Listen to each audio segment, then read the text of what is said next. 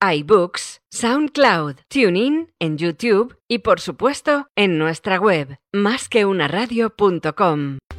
Más que una radio.com. Más que una radio. Másqueunaradio.com. El que avisa no es traidor. Con Luis Vega. Mira que lo advertimos. El que avisa no es traidor. En directo cada día en másqueunaradio.com. Lo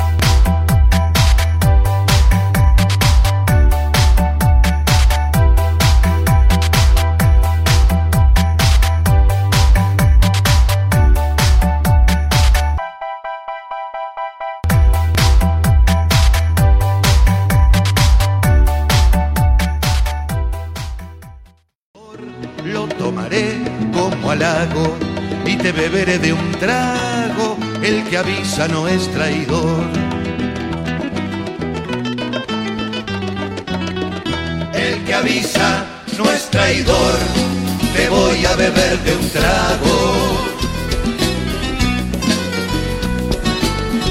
El que avisa no es traidor. Te voy a beber de un trago. De un trago voy a beberte. A ver si de ti me embriago. El que avisa no es traidor. Te voy a beber de un trago.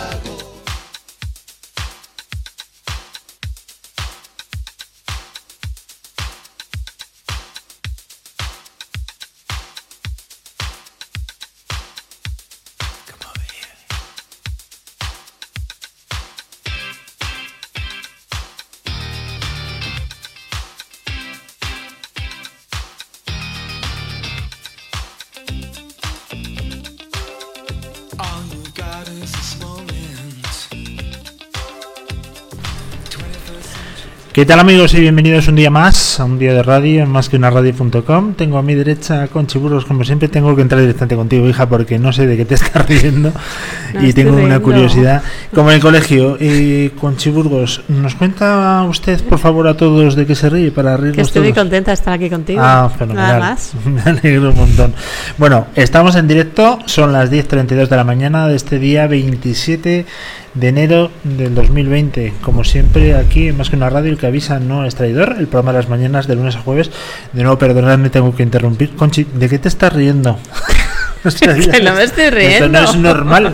Esto no es normal. O sea, has pasado un fin de semana. Ahora te voy a preguntar cosas porque vienes muy contenta. Eh, 10.32 de la mañana del día 27. Sabemos que queda un día menos para que el Madrid se proclame campeón de Liga y campeón de la Champions. Mira que lo dijimos, ¿eh? Como... Y la Copa del Rey, este paso, ¿no? Y la Copa del Rey también no este año no vamos a ir a por todo. Y mira que el Atleti está apretando y está jugando bien porque yo alucino con la gente que, que se llevan las manos a la cabeza, pero bueno, que esperan, ¿no? Es el Atleti, ¿no? Están terceros, yo creo que va bien, o cuarto. Perfecto, ¿eh? están haciendo un temporadón. Yo la verdad que desde aquí felicidades y, y, por supuesto que enhorabuena, que, que van bien. ¿no? Van bien, sí. Claro, yo que de verdad. Están fuera de la Copa de Europa, eh, o sea, la. Copa del Rey. Como si nosotros optamos ahora el todavía. premio Ondas, pues no, vamos a, a ir pasito a pasito. Nosotros estamos donde estamos y la Leti donde está. Oye, eh, mala noticia, ¿eh? La de ayer en el mundo del baloncesto. Sí, ¿Qué pasó? que ha fallecido Kobe Bryant en, En un accidente de helicóptero, Y además con su hija, con su hija de 13 años. 13 años. Y otras Madre mía. 5 personas más o 6 personas más. O sea, eran- unos cuantos. Ya, pues nada. Desde aquí nos sumamos a todas las condolencias familiares y amigos. Y la verdad que que- qué mala pata, ¿no? 41 años nada más, fíjate. 41 años. 10 o 15 años más joven que tú. Es que la vida... ¿Solo? entre comillas. Pues lo sentimos un montón porque un deportista más siempre estaba con una sonrisa el tío, Sí. ¿verdad? Parecía que era del Madrid, siempre estaba contento, siempre estaba de buen humor y, jolín, Gran vaya- tío. vaya palo. Y también hablando del deporte, ayer día 26, domingo, ¿qué pasó? ¿Qué España, pasó? El deporte. España, España campeona de Europa de balonmano. Sí, por enésima vez. sí. No sé cuántas van, más. cuatro o cinco, no, No no sé. tengo ni idea. La verdad que es No, balonmano a mí es un deporte que personalmente yo no sé a la gente, a mí es que me, me aburre soberanamente. Pero bueno, si somos campeones, pues bienvenido sea y enhorabuena a todos los chavales. Y bueno, vamos a lo que vamos. Hoy tenemos un programa que es el número 66 de esta cuarta temporada del que avisa nuestro traidor. Programa 621. Ojo, Sí. 621. Con lo cual mañana vendrá el... No, bueno, El 623, fíjate. sí, porque después de que avisa nuestro editor que vamos a estar hasta las doce y media con vosotros, tendremos eh, el programa de nuestros soldados, ¿no? Sí, con el coronel Ángel Gómez de Ágreda, que hablará con el general Francisco Gán. Y también quien viene al estudio. Viene al estudio mm, pues Sebastián Álvaro, que es el Bien. directo, el creador de Al filo de lo imposible. Al filo de imposible, aquí estará. Aquí estará también con Ángel Gómez de Ágreda. Sí, van a Pues- hacer la entrevista a los dos. pues has tenido un flash. Te has recuperado, ¿eh? Sí, me he quedado en blanco ahí, no me acordaba. Eh, bueno, cuéntanos de qué, qué te ríes. Eh, ¿Qué tal el fin de semana? ¿Qué es lo que has hecho? Para que la gente un poco también se ponga en. al día de mi vida privada, ¿no? Esto es corazón, corazón un o poco algo. al día, al día. ¿Qué has hecho? Pues nada en especial, si te digo la verdad, que no he salido a ningún lado. He estado en casa. ¿Has estado en casa todo el día? Bueno, pues es otra forma de, de pasar un ratito muy agradable. Otros amigos, por ejemplo, en común se van a, a Valencia, por ejemplo, a pasar el fin Cuando de semana. pueden. Cuando pueden, porque dicen, oye, pues mira, aquí fenomenal. Y felices. Vengo, me lo paso bien. ¿Cómo es el valenciano? En, en realidad, ¿cómo, ¿cómo definirías tú al valenciano? ¿Al valenciano? A la- Al, al valenciano, es decir, el- la gente que ha nacido en Valencia. Pues no lo sé, gente normal, igual que el resto de... Bueno, vamos a ver, todos tienen. pues quiero decir, piernas, valenciano, bueno, pues todo no tiene ninguna característica en especial los valencianos. Valenciano es un, Aparte un que hablen muy, valenciano. muy emprendedor. Nosotros hemos tenido Sí, aquí en la sección sí. FinTech pues muchísimos ejemplos de emprendedores y startups, no solamente ya en el ámbito FinTech, sino en el ámbito de empresa de, de Valencia. Tiene un ecosistema fantástico. Yo también te digo una cosa, con ese clima no me extraña que te den ganas de vez en cuando de trabajar. Aquí, por ejemplo, que hemos venido con una niebla desde Sí, mi casa medio horrible, lloviendo medio tal, lloviendo, fatal. 5 grados, por lo último que te apetece, 5 grados en el mejor de los casos. No sé, en la moto yo no llevo cuántos grados hacía en tu coche. No lo sé, no lo he mirado. Bueno, pero por pues ahí, lo, no lo mirado, si te digo la lo último que te apetece es venir a trabajar, pero bueno, aquí estamos, al pie del cañón. Pues el valenciano es un ser eh, con mucho temperamento y muy trabajador y muy emprendedor, ¿eh? Ojo. Y Mm. luego sabe pasárselo muy bien. Sí, desde luego. Es gente que aprovecha el tiempo libre, no como tú que te quedas en casa, pero vienes tan contenta. Como si hubiera salido de juerga todo el fin de semana. bueno, cuéntanos qué tenemos hoy, anda. Pues tenemos ahora a José Manuel Ábalos, que nos va a hablar de ciberseguridad. Después vendrá Fernando López Abril, que va a subastar por fin la cesta que, que teníamos ¿eh? que haber subastado hace un mes y medio ya, ¿no? Hace un mes y medio. Bueno, hemos tenido problemas de Ahora. agenda. Además una cesta de Navidad, ¿eh? Al loro. Bueno, pues que sea, tome el que sea. Eso, eso es verdad. Eh, después vendrá Rodrigo Moedano, que es el fundador de una empresa que se llama Grampa.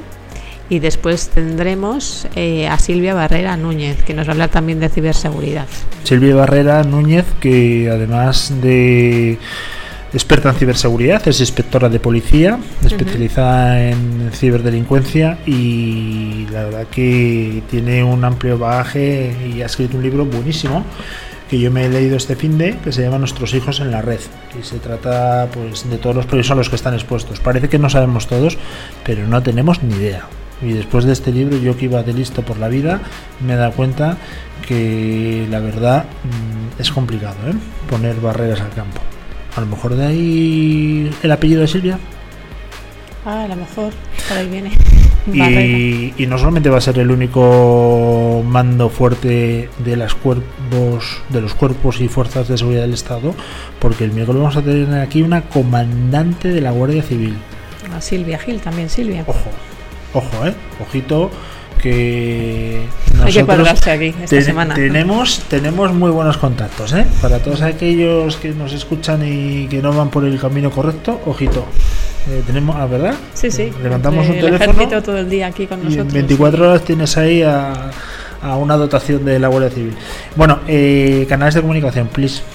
Eh, pues estamos en redes sociales, en Twitter en arroba más que una radio, en LinkedIn en más que una radio, en Instagram arroba más que una radio, en el WhatsApp en el 648-550-456 o en el correo electrónico contenido arroba más que una radio.com. Bueno, el, el tema del WhatsApp es un tema curioso porque... he- Porque he- pierdes el he teléfono perdido el teléfono. El teléfono. Entonces, Es- hoy que nadie ponga WhatsApp. No, no sé dónde No está. No sé. Y además he llamado y, y se ha quedado sin batería. y no tengo ni la más remota idea de dónde puede estar el teléfono. Es- es- bueno, pues si no aparece, pediré un duplicado de la tarjeta, obviamente. Aparecerá. Y, bueno, Aparece seguro. A lo mejor, no, no, no puedo, no, no tengo ninguna sesión abierta en, en el escritorio, en el web WhatsApp, ¿sabes lo que te digo? No, con lo cual imposible. Te digo que aparecerá el teléfono seguro, estará por aquí. Yo qué sé, me lo has robado seguro. Seguro, me Si lo tú a mi querías un iPhone, dímelo, porque eres la típica tiesa del Android, y yo te doy un iPhone y no pasa nada, pero no me lo robes, Jolín. Bueno, eh, más cosas, ¿dónde nos pueden escuchar? Pues nos pueden escuchar en directo en nuestra web, www.masqueunaradio.com, en nuestras apps o en iVoox. Y luego al día siguiente del programa, pues subimos los podcasts a todas las plataformas digitales: Spotify, SoundCloud, iVoox, iTunes, en nuestra web, en las apps. La verdad que en todos los sitios. ¿Últimamente estás eh, subiéndolo bien a la hora correcta y cuando debes? Sí, como siempre. Muy bien, así me gusta. Oye, hay mucha gente que me pregunta, y esto es cierto, ¿eh? Mm, que exactamente más que una radio, ¿qué temáticas toca? Y bueno, está bien que me lo pregunten porque eso quiere decir que a lo mejor eh, en algunas cosas se han podido perder o no lo hemos sabido explicar. Nosotros nos dedicamos fundamentalmente al mundo de la startup, sobre todo el mundo fintech, que nos encanta. Fintech son las finanzas digitales, la nueva forma de- del mundo financiero que miras, Conchi. ¿Dónde estás mirando? Hoy me tienes muy despistado. me tienes muy despistado. Hablamos mucho de tecnología y de innovación, que son dos cosas que nos eh, encantan, por supuesto, imaginarnos cómo es el futuro y los cambios que está habiendo en el panorama, además eh, del trabajo, que yo creo que tenéis que estar eh, al oro para la gente que nos escucha. Noelia, por ejemplo, ponte las pilas, el contable va a desaparecer en cuestión de, de meses, si no semanas, y sobre todo hablamos también de recursos humanos, de, por supuesto, nuestros generales que vienen aquí y nos hablan de las Fuerzas Armadas, y en realidad todo lo que tiene que ver, ¿verdad? Que haya un aroma de, empresa. Yo creo, Conchita, que haría una pequeñísima pausa y directamente nos iríamos con Ábalos. Ojo, esta entrevista la grabé con Ábalos. Bueno, no es entrevista porque Ábal- Ábalos es nuestro experto en ciberseguridad y colabora con nosotros todos los lunes a las 10.45 de la mañana. Pero esta la hemos tenido que grabar, se grabó la semana pasada porque se iba a Hong Kong y de ahí pusimos unas eh, bueno, imágenes de Ábalos que se ha llevado una, una máscara protectora. Este se cree que sea al epicentro de Juan ese, Juan, Oye, pero todas las imágenes que ha enviado, todas las fotos que ha enviado desde allí, todo el mundo va con máscara, ¿eh? No es el único. Bueno, pero normalmente yo creo que los chinos tienen una predilección, ¿no? Están predispuestos a llevar todos, máscara. Todos, ¿eh? Sí. Sí. Ah, yo no he visto ninguna imagen todavía. Sigues tanto. Mal rollito. No, no. Vamos a ver, yo en las Sí, redes he sociales. que estaba vídeos y todo, y todo el mundo va con máscaras, todo el mundo. Jolín. Bueno, pues le tenemos ahora en Hong Kong. Eh, nosotros la verdad que esperamos que sobreviva, ¿verdad? Sí. Que venga vivo. Porque luego buscar a otra persona de ciberseguridad tan bueno Qué como pereza, él es, un- ¿no? es un coñazo, pero de primera categoría.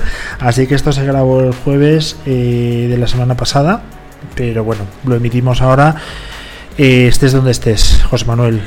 Te queremos y esperamos de verdad que no estés incubando el virus. Juan o Juan. Juan es un poco español, ¿no? El virus en español es Juan. El virus Pues Juan. está. Vale, pues espero que no lo hayas, eh, ¿cómo se puede decir? Contraído. Se contrae una enfermedad, ¿no? Sí, un virus. o que no te haya pegado, vamos, básicamente. Tú cuando veas un chino con los ojos más rasgados de lo normal, sal corriendo. Porque a lo mejor está el hombre o estreñido o con el virus Juan. Así que por favor, venga, hacemos ese pequeño corte.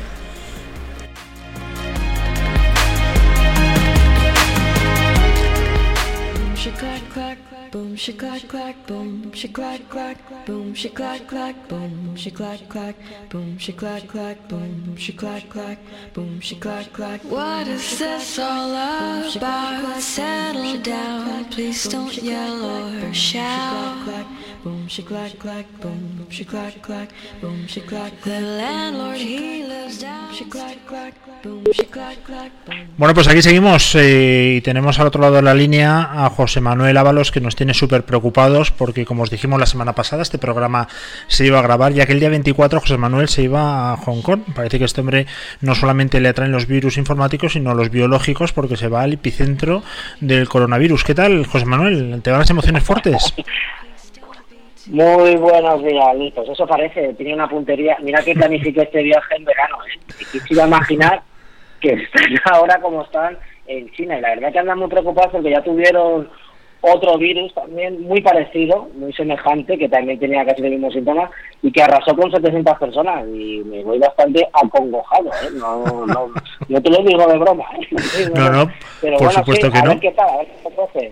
Ya te Bueno, pero- voy a, a Macao, a Hong Kong y a Shenzhen. Ya os contaré, ya os contaré. Bueno, bueno, pues eh, te deseamos toda la suerte del mundo. De todas formas, llevan en la maleta todos tus antivirus y no solamente los informáticos, ¿eh? Exactamente, llevo, vamos, me han puesto eh, mi señora esposa, me ha colocado tres cajas de, de distintos farmacéuticos y distintas pastillas que a ver cómo, cómo le damos salida. ¿no? Bueno, ya verás, ya verás cómo nos llamas desde ahí hecho una, una rosa. Oye, tenemos eh, además noticias relacionadas con hospitales. Empezamos bien, ¿eh? Eh, Hoy va a ir de, de virus, de verdad. Por fin, y desgraciadamente, ha llegado un ataque a un hospital español. Eso es. A ver, eh, hay que hacer constar también que los hospitales, eh, no sé si os acordaréis cuando hubo el famoso ataque de ransomware en eh, Telefónica, que fue el más sonado, ¿no? Fue más Sí. sonado que efectivo, eso te lo repetiré. Pues eh, se dio el caso que el Ministerio de Interior, bueno, a través de INCIBE, eh, dijeron que una ambulancia se vio afectada con el ransomware. O sea, podemos decir que el sistema sanitario, por así decirlo, ya, ha sufrido ataque, ¿vale? Ya ha tenido algún tipo de ataque y, y si no mal recuerdo, ya buscaré el histórico, una ambulancia ya tuvo el ataque, digamos, por ransomware, ¿vale? Que inhabilitó, digamos, todo lo, que sería el sistema operativo de la, de la ambulancia, ¿vale? No tuvo ningún tipo de, de repercusión porque, bueno, pues nos vendieron que la ambulancia, pues bueno, no estaba utilizándose, que estaba parada, bueno, lo siempre, ¿no? Para quitarle hierro al asunto. Pero es que ahora, mira que llevamos meses avisando de los distintos ataques que se están dando tanto en, en- sobre todo en Australia, que son los casos que hemos traído aquí, y en Estados Unidos. En Estados Unidos recordad que ya hablábamos que había ciudades incluso secuestradas. Pero es que en, en Estados Unidos y en Australia ya se secuestraron hospitales. Hospitales al punto que muchos de ellos, sobre todo en Australia, tres de ellos, de esos hospitales, tuvieron que derivar pacientes a otra, digamos, a, a otros centros sanitarios. Y recordar también la noticia aquella que trajimos aquí sobre la mesa, en la cual los hospitales que sufrían algún tipo de ciberataque tenían una mayor mortalidad, una mayor mortandad los pacientes que estaban eh, ingresados en esos hospitales. No sé si lo recordaréis, es una noticia sí, que sí, sí. trajimos a la cosa de un mes que cada 10.000 ataques había 36 muertes. O sea, que estamos hablando que es que esto suena a coña marinera, pero es que es más serio de lo que parece. Pues ha llegado a. España, no puede ser de otra manera. Ya avisamos que los ayuntamientos están sufriendo ataques de, de estilo ransomware, ¿vale? que secuestraban la información, pues ha llegado a un hospital de Torrejón, del servicio público. Sí que cabe constar que esta mañana eh, salía la consejera de Sanidad diciendo que no tenían constancia de que hubieran secuestrado ningún tipo de información, ¿vale? Eh, pues depende de la interpretación que le quieras dar al ransomware. El ransomware lo que hace es que te acaba cifrando todo, todos tus discos duros, todos tus soportes y te piden un rescate para ello, ¿no? Bueno, pues interprétalo como, como cada uno buenamente quiera interpretarlo, pero básicamente han secuestrado información. Otra cosa es que eh, se estén restableciendo los sistemas, pero recordad que esto fue el pasado viernes 20, a ver que lo mire, el pasado viernes 17. 17. Y han estado hasta el lunes 20 de enero sin los sistemas operativos que han tenido que volver a lo de siempre, al boli y al papel. Y a este paso lo mismo al lápiz, porque lo mismo los bolis terminarán hackeándonos también. Oye, Pero una al pregunta rápida, al- al- José Manuel. Una pregunta muy rápida. Eh, cuando hay un ataque Sí. de ransomware donde te han cifrado el ordenador y te piden un rescate, ¿significa también imperiosamente que se han quedado con tus datos o eso no? No llegan a quedarse con los datos. No. Hay distintas formas de ataque de tipo ransomware, ¿vale? O sea, recordar que existen las APT, ¿no? Que son las amenazas persistentes, que son grupos que lo que hacen es, me meto en tu sistema, estoy por ahí eh, de manera escondida, voy balanceando, me voy moviendo por la red interna, voy buscando los servidores que más o menos donde está la información, ¿vale?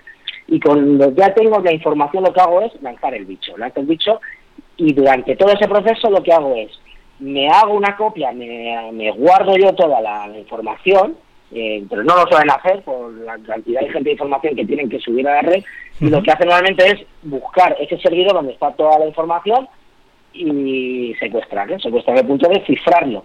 Sí que existen las dos moda- modalidades, pero por lo general la más barata es la de lanzo al bicho y acabo secuestrándolo todo. Y ya me Claro. ingresaré y voy a cascoporro, eh, envío la información a cascoporro.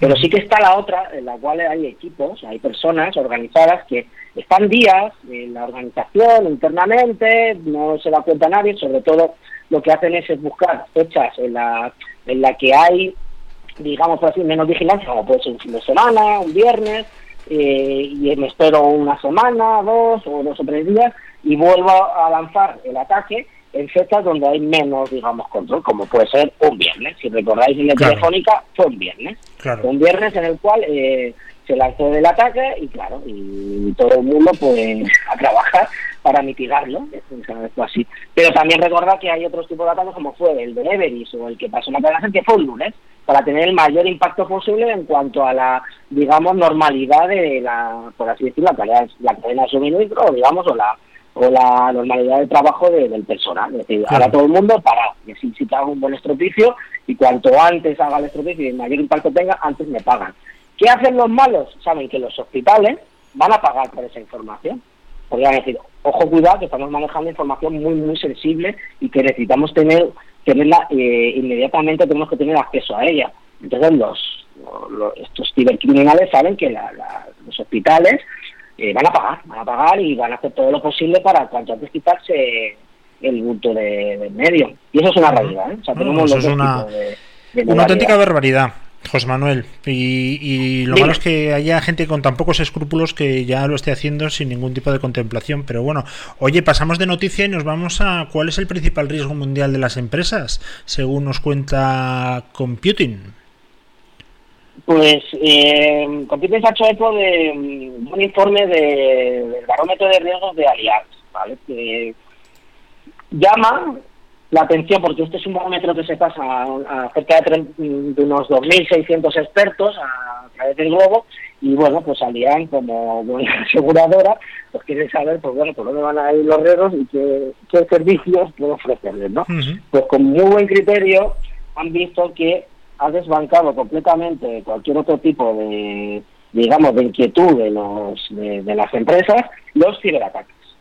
Eh, ya han cogido eh, la primera, por así decirlo, posición en cuanto a preocupación por parte de las empresas.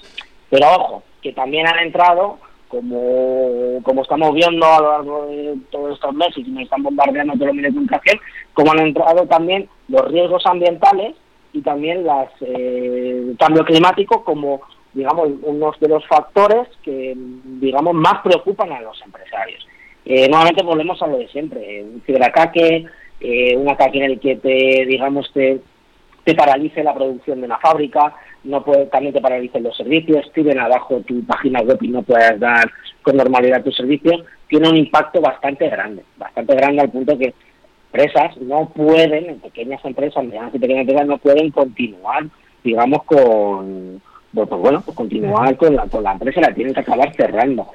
Sí que es cierto que tanto Allianz como muchas otras empresas de seguros están vendiendo ya ciberseguros. Telefónica también está vendiendo ciberseguros. O sea, se está viendo un nicho de mercado que está dando bastante dinero y hay distintos, distintas modalidades de ciberseguros para las empresas que se van adaptando previa auditoría por parte de estas empresas eh, aseguradoras. Claro. Y bueno, seguramente a lo largo de estos años ve- veamos cómo aumenta, digamos, la demanda de estos ciberseguros y más empresas pues se suman al carro, ya dado que no hace falta que Allianz nos diga que, los ciberataques es parte ya de una de las mayores preocupaciones del mundo empresarial, porque lo estamos viendo cada semana aquí. Está claro, además en tan solo siete años, según lo, lo leemos aquí, ha pasado escalar del problema número decimoquinto a ser el primero. Mm, Así que fíjate, eh, estamos ante un problema que la gente ya está muy sensibilizada porque efectivamente puede parar la producción de una compañía y la actividad completamente. Oye, hablamos del Internet de las cosas. ¿Tú tienes la nevera y la lavadora enchufadas a Internet? Pues cállate, porque ahora el otro día me regaló mi chica unas gafas, una maravilla de gafas que son de estas que te metes en un submundo, se llaman Oculus Quest de Facebook, Y bueno, tengo una realidad virtual paralela, tengo una vida paralela y están conectadas. tengo conectado eso. Tengo conectado el Google Home, pero es que ya lo último de lo último es que yo no sabía que una empresa muy famosa de digamos de ambientadores tiene un ambientador que va por wifi y está en mi casa y lo tengo bueno, aquí bueno. conectado a, pues bueno, al interior de los cacharros. Y esa es la tónica habitual. Eh, ¿Te acuerdas, Luis, que trajimos una, una noticia que, no sé, era un robot de cocina, no me acuerdo de qué empresa era, que llevaba un micro inhabilitado y era un robot de cocina que se iba, se iba a conectar, bueno, que tenía conexión a, a, a la red de redes y Sí. que obviamente cuando les pillaron y que había un micro dijeron que bueno que era una funcionalidad que aún no estaba operativa pero que en siguientes actualizaciones del software pues iban a habilitar o sea que lo que sí es una lo que sí es una realidad es que cada vez hay más aparatos conectados a la internet de ahí viene su nombre IoT Internet de las cosas y por desgracia todos estos aparatos, a ser aparatos de una producción muy baja o de costes de producción muy bajos, muchas veces nos llevan capas implementadas de ciberseguridad en su firmware o en su, digamos, software. Por varias razones, porque eh, no tienen no, no ven que vayan a invertir en ello porque es, barato y no les compensa, o bien también porque eh, la forma de actualizar esas firmas, esas firmas de, y esos software tan pequeñitos tampoco les compensa mantener cierta, digamos, continuidad en cuanto a, a renovación de parches y a cuanto a actualización. Y ahí tenemos Y un agujero importante. Esto lo saben los cibermalos, exactamente. Y se ha, recientemente se ha descubierto en un foro de, de supermalos, ¿vale? en un blog de hackers, de hackers pero malos, de ciberdelincuentes, 500.000 credenciales de distintos dispositivos, pero de algo tan banal como que no han sido capaces los eh, usuarios de esos dispositivos de cambiar la contraseña o poner contraseñas muy, muy, muy, muy tontas. Entonces, eh, se, han, se han distribuido las contraseñas que hay por defecto, más luego contraseñas que no tienen cierta robustidad o que no guardan, digamos, ninguna complejidad para que puedan ser saltadas. Claro. Eh, debemos saber siempre, eh, aquí la higiene digital la tienen que aplicar los usuarios. Una vez que recibas un aparato de estos que vayas a conectar cualquier chisme pequeñito, primero tenerlo actualizado, segundo eh, cambiar las contraseñas que vienen por defecto y tercero, tercero, si lo haces en casa, poner un cortafuegos y, y, digamos por así decirlo configurar el router de casa, que es digamos la primera barrera para que no entren los cibermalos. Si no O sea, quieres actualizar y si no quieres hacer nada. Efectivamente, a través de unas cierto- simples gafas, perdona José Manuel, a través de unas simples gafas, como es tu caso, pueden entrar en el ordenador de tu casa. Eso es así, ¿no? Eh, Exactamente, pero vamos, ya me creo aquí una, una casa virtual que ya me dan una silla, ¿eh? y me siento y estoy en un palacete, ¿eh? O sea, no te digo más, Luis. Bueno, lo bueno, oye. Me has dejado súper preocupado con la última noticia que nos traes hoy, que claro, yo había oído que se pueden meter y en tu ordenador, obviamente, ya eso lo sabemos todos, hay que tener mucho cuidado, pero lo que ya es lo último es que se ha creado un ransomware donde es capaz de despertar un, or- un ordenador apagado y secuestrar el disco duro. Esto yo creo que ya eh, es el no va más. Dinos qué ha pasado y dinos cómo lo podemos evitar, pues, tirando el ordenador al cubo a la basura. ¿Qué hacemos? Pues eh, no te voy a decir que no, el ordenador seguro es el ordenador que está apagado, obviamente. Bueno, a ver, esto hay que matizarlo, porque esto digamos que es una variante del ransomware más famoso, Ryuk, ¿vale? El que también ha afectado a instituciones aquí en España y el que también ha, estado pululando por, por distintas empresas. Y lo que han hecho ha sido un cibermalo, bueno, ha puesto en descubierto un hacker, un hacker ético ha puesto en descubierto que hay una variante en la cual puedes despertar aquellos ordenadores que están conectados a través de una red interna. ¿Qué pasa? Está ahí donde está el matiz.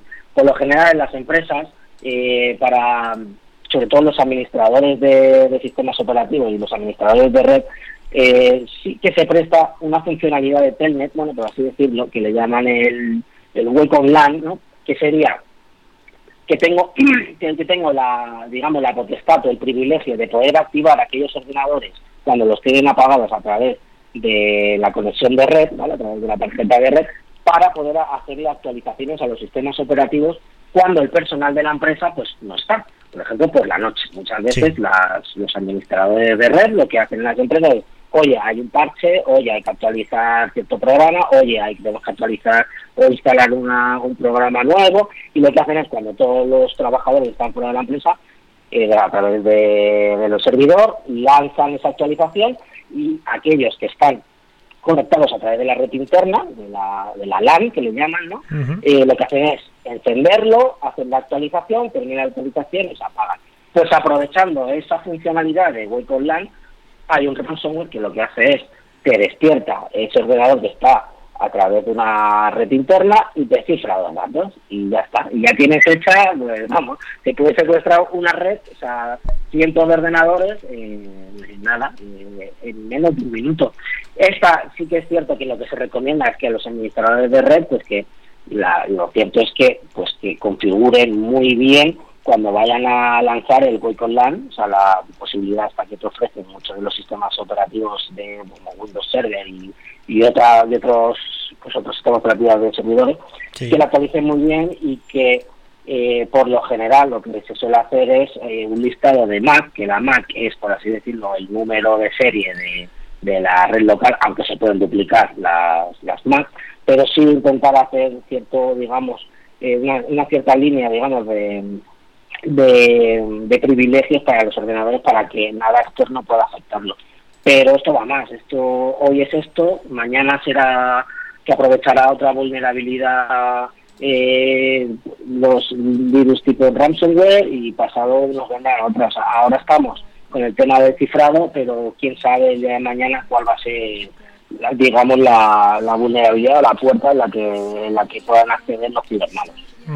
Bueno, José Manuel, pues yo creo que hemos abusado muchísimo hoy de tu paciencia y tu tiempo, con lo cual yo dejo que te vayas preparando, sobre todo psicológicamente, para el viaje de mañana. Te vas a enfrentar a los virus informáticos, a los biológicos, vas a la guerra. ¿Te has comprado ya tu traje biológico con máscara de neopreno y bombonas de oxígeno? Bueno, llevo una escafandra, tú sabes que el inventor del traje espacial fue un español, ¿no? O sea, tenemos que hacer, hacer ser garantes. Y yo voy con mi escafandra, voy con, no sé qué, qué gel me ha comprado mi chica para las manos, para la cara. Bueno, bueno, llevamos seis mascarillas. Bueno, veamos Bueno, a ver, bueno. porque también China es muy grande. Esto ha ocurrido, por así decirlo, en el noreste y nosotros nos vamos al sur. Bueno, Esperemos bueno. Que, no, que no llegue allí. Es para darle un poquito de dramatismo a- al tema, pero vamos, es más eh, probable que nos caiga una maceta en la cabeza que, que tú tengas ahí el coronavirus. Aún así, ten cuidadito, ¿eh? Si ves a alguien que estornuda o le ves con mala carilla, te alejas. Exactamente, y bueno, y si no, pues siempre pasará la historia por ser el español que trajo el coronavirus a Madrid. Si te lo montas bien, puedes vivir de las rentas. Yo ya te diré cómo se hace. ¿Cómo te Bueno, amigo, Sí, sí, cuídate mucho y hablamos para la semana que viene. Bueno. Un fuerte abrazo. Muy bien, Luis, muchas gracias. Un abrazo.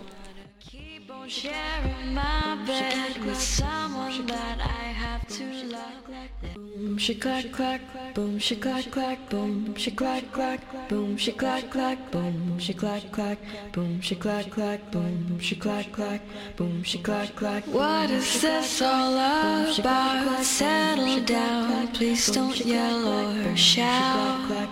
Boom, she clack clack, boom, she clack clack, boom, she clack. The landlord he lives downstairs will get evicted. Please don't be too loud. Boom, she clack clack, boom, she clack clack.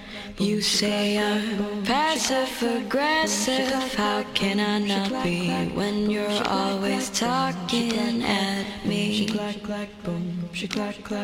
You say I'm unresponsive, and here you are talking over me. You make me wanna throw this shoe right through that concrete wall. Maybe you should pack your things if it's that dreadful, then just leave it all. Boom, she clack clack, boom, she clack clack, boom, she clack clack, boom, she clack clack, boom, she clack clack, boom, she clack clack, boom, she clack clack, boom, she clack clack, boom, she clack clack, boom, she clack clack, boom, she clack clack, boom, she clack clack, boom, she clack clack, boom, she clack clack, boom, she clack clack. clack clack boom she clack clack don't wanna keep on sharing my bed with someone that I have to love this endless she clack clack boom she clack clack every time I Bueno, pues aquí seguimos.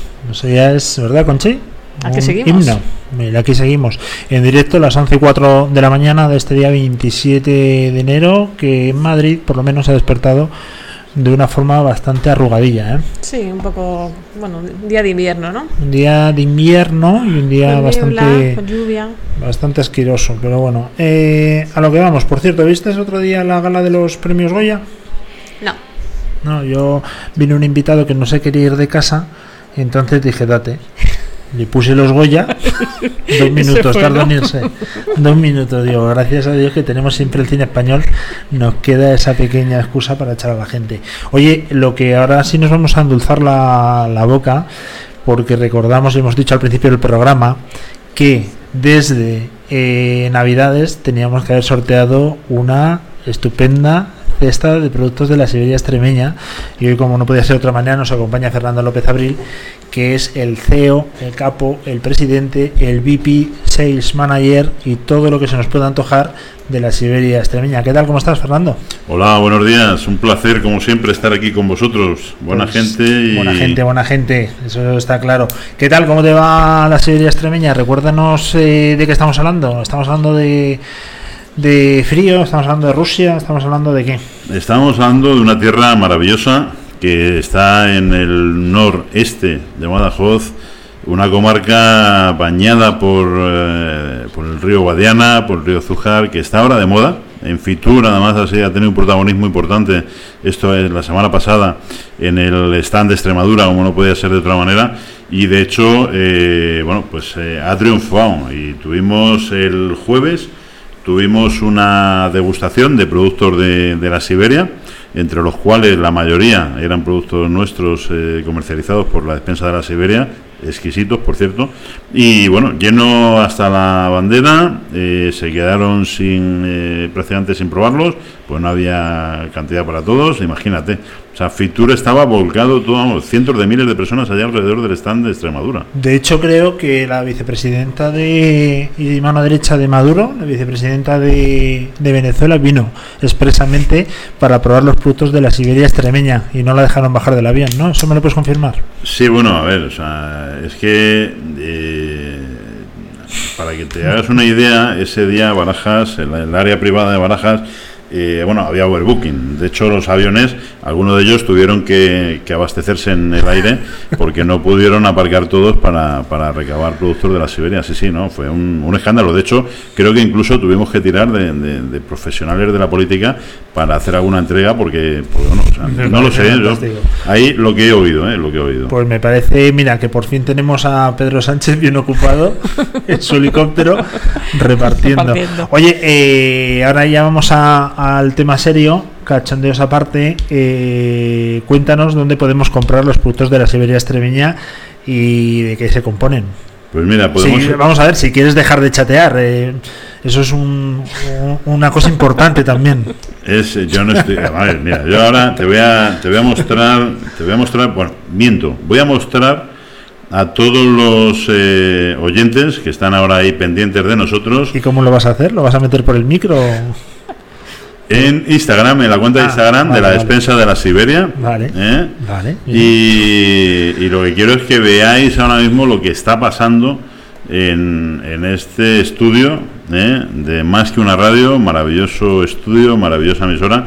Y lo que quiero es que lo vean en la cuenta de eh, la despensa de la Siberia. Estamos aquí disfrutando. Entonces, eh, ¿cómo pueden conseguir los productos? Eso es. Muy fácil, a través de nuestra tienda online, eh, traducida a seis idiomas, por cierto. ¿A seis Eh, idiomas? Seis idiomas. ¿Y cómo se dice polen en ruso entonces? Se dice ponen en ruso, es que no lo hemos traducido todavía. Ah, vale, vale. Entonces, eh, en nuestra tienda online, la despensa de la Siberia.es, www.ladespensa de la Siberia.es, ahí pueden adquirir eh, estos maravillosos productos que tenemos aquí en- en la cesta que vamos a sortear hoy, en el lote que vamos a sortear hoy, y eh, alguno más, eh, exquisitos todos.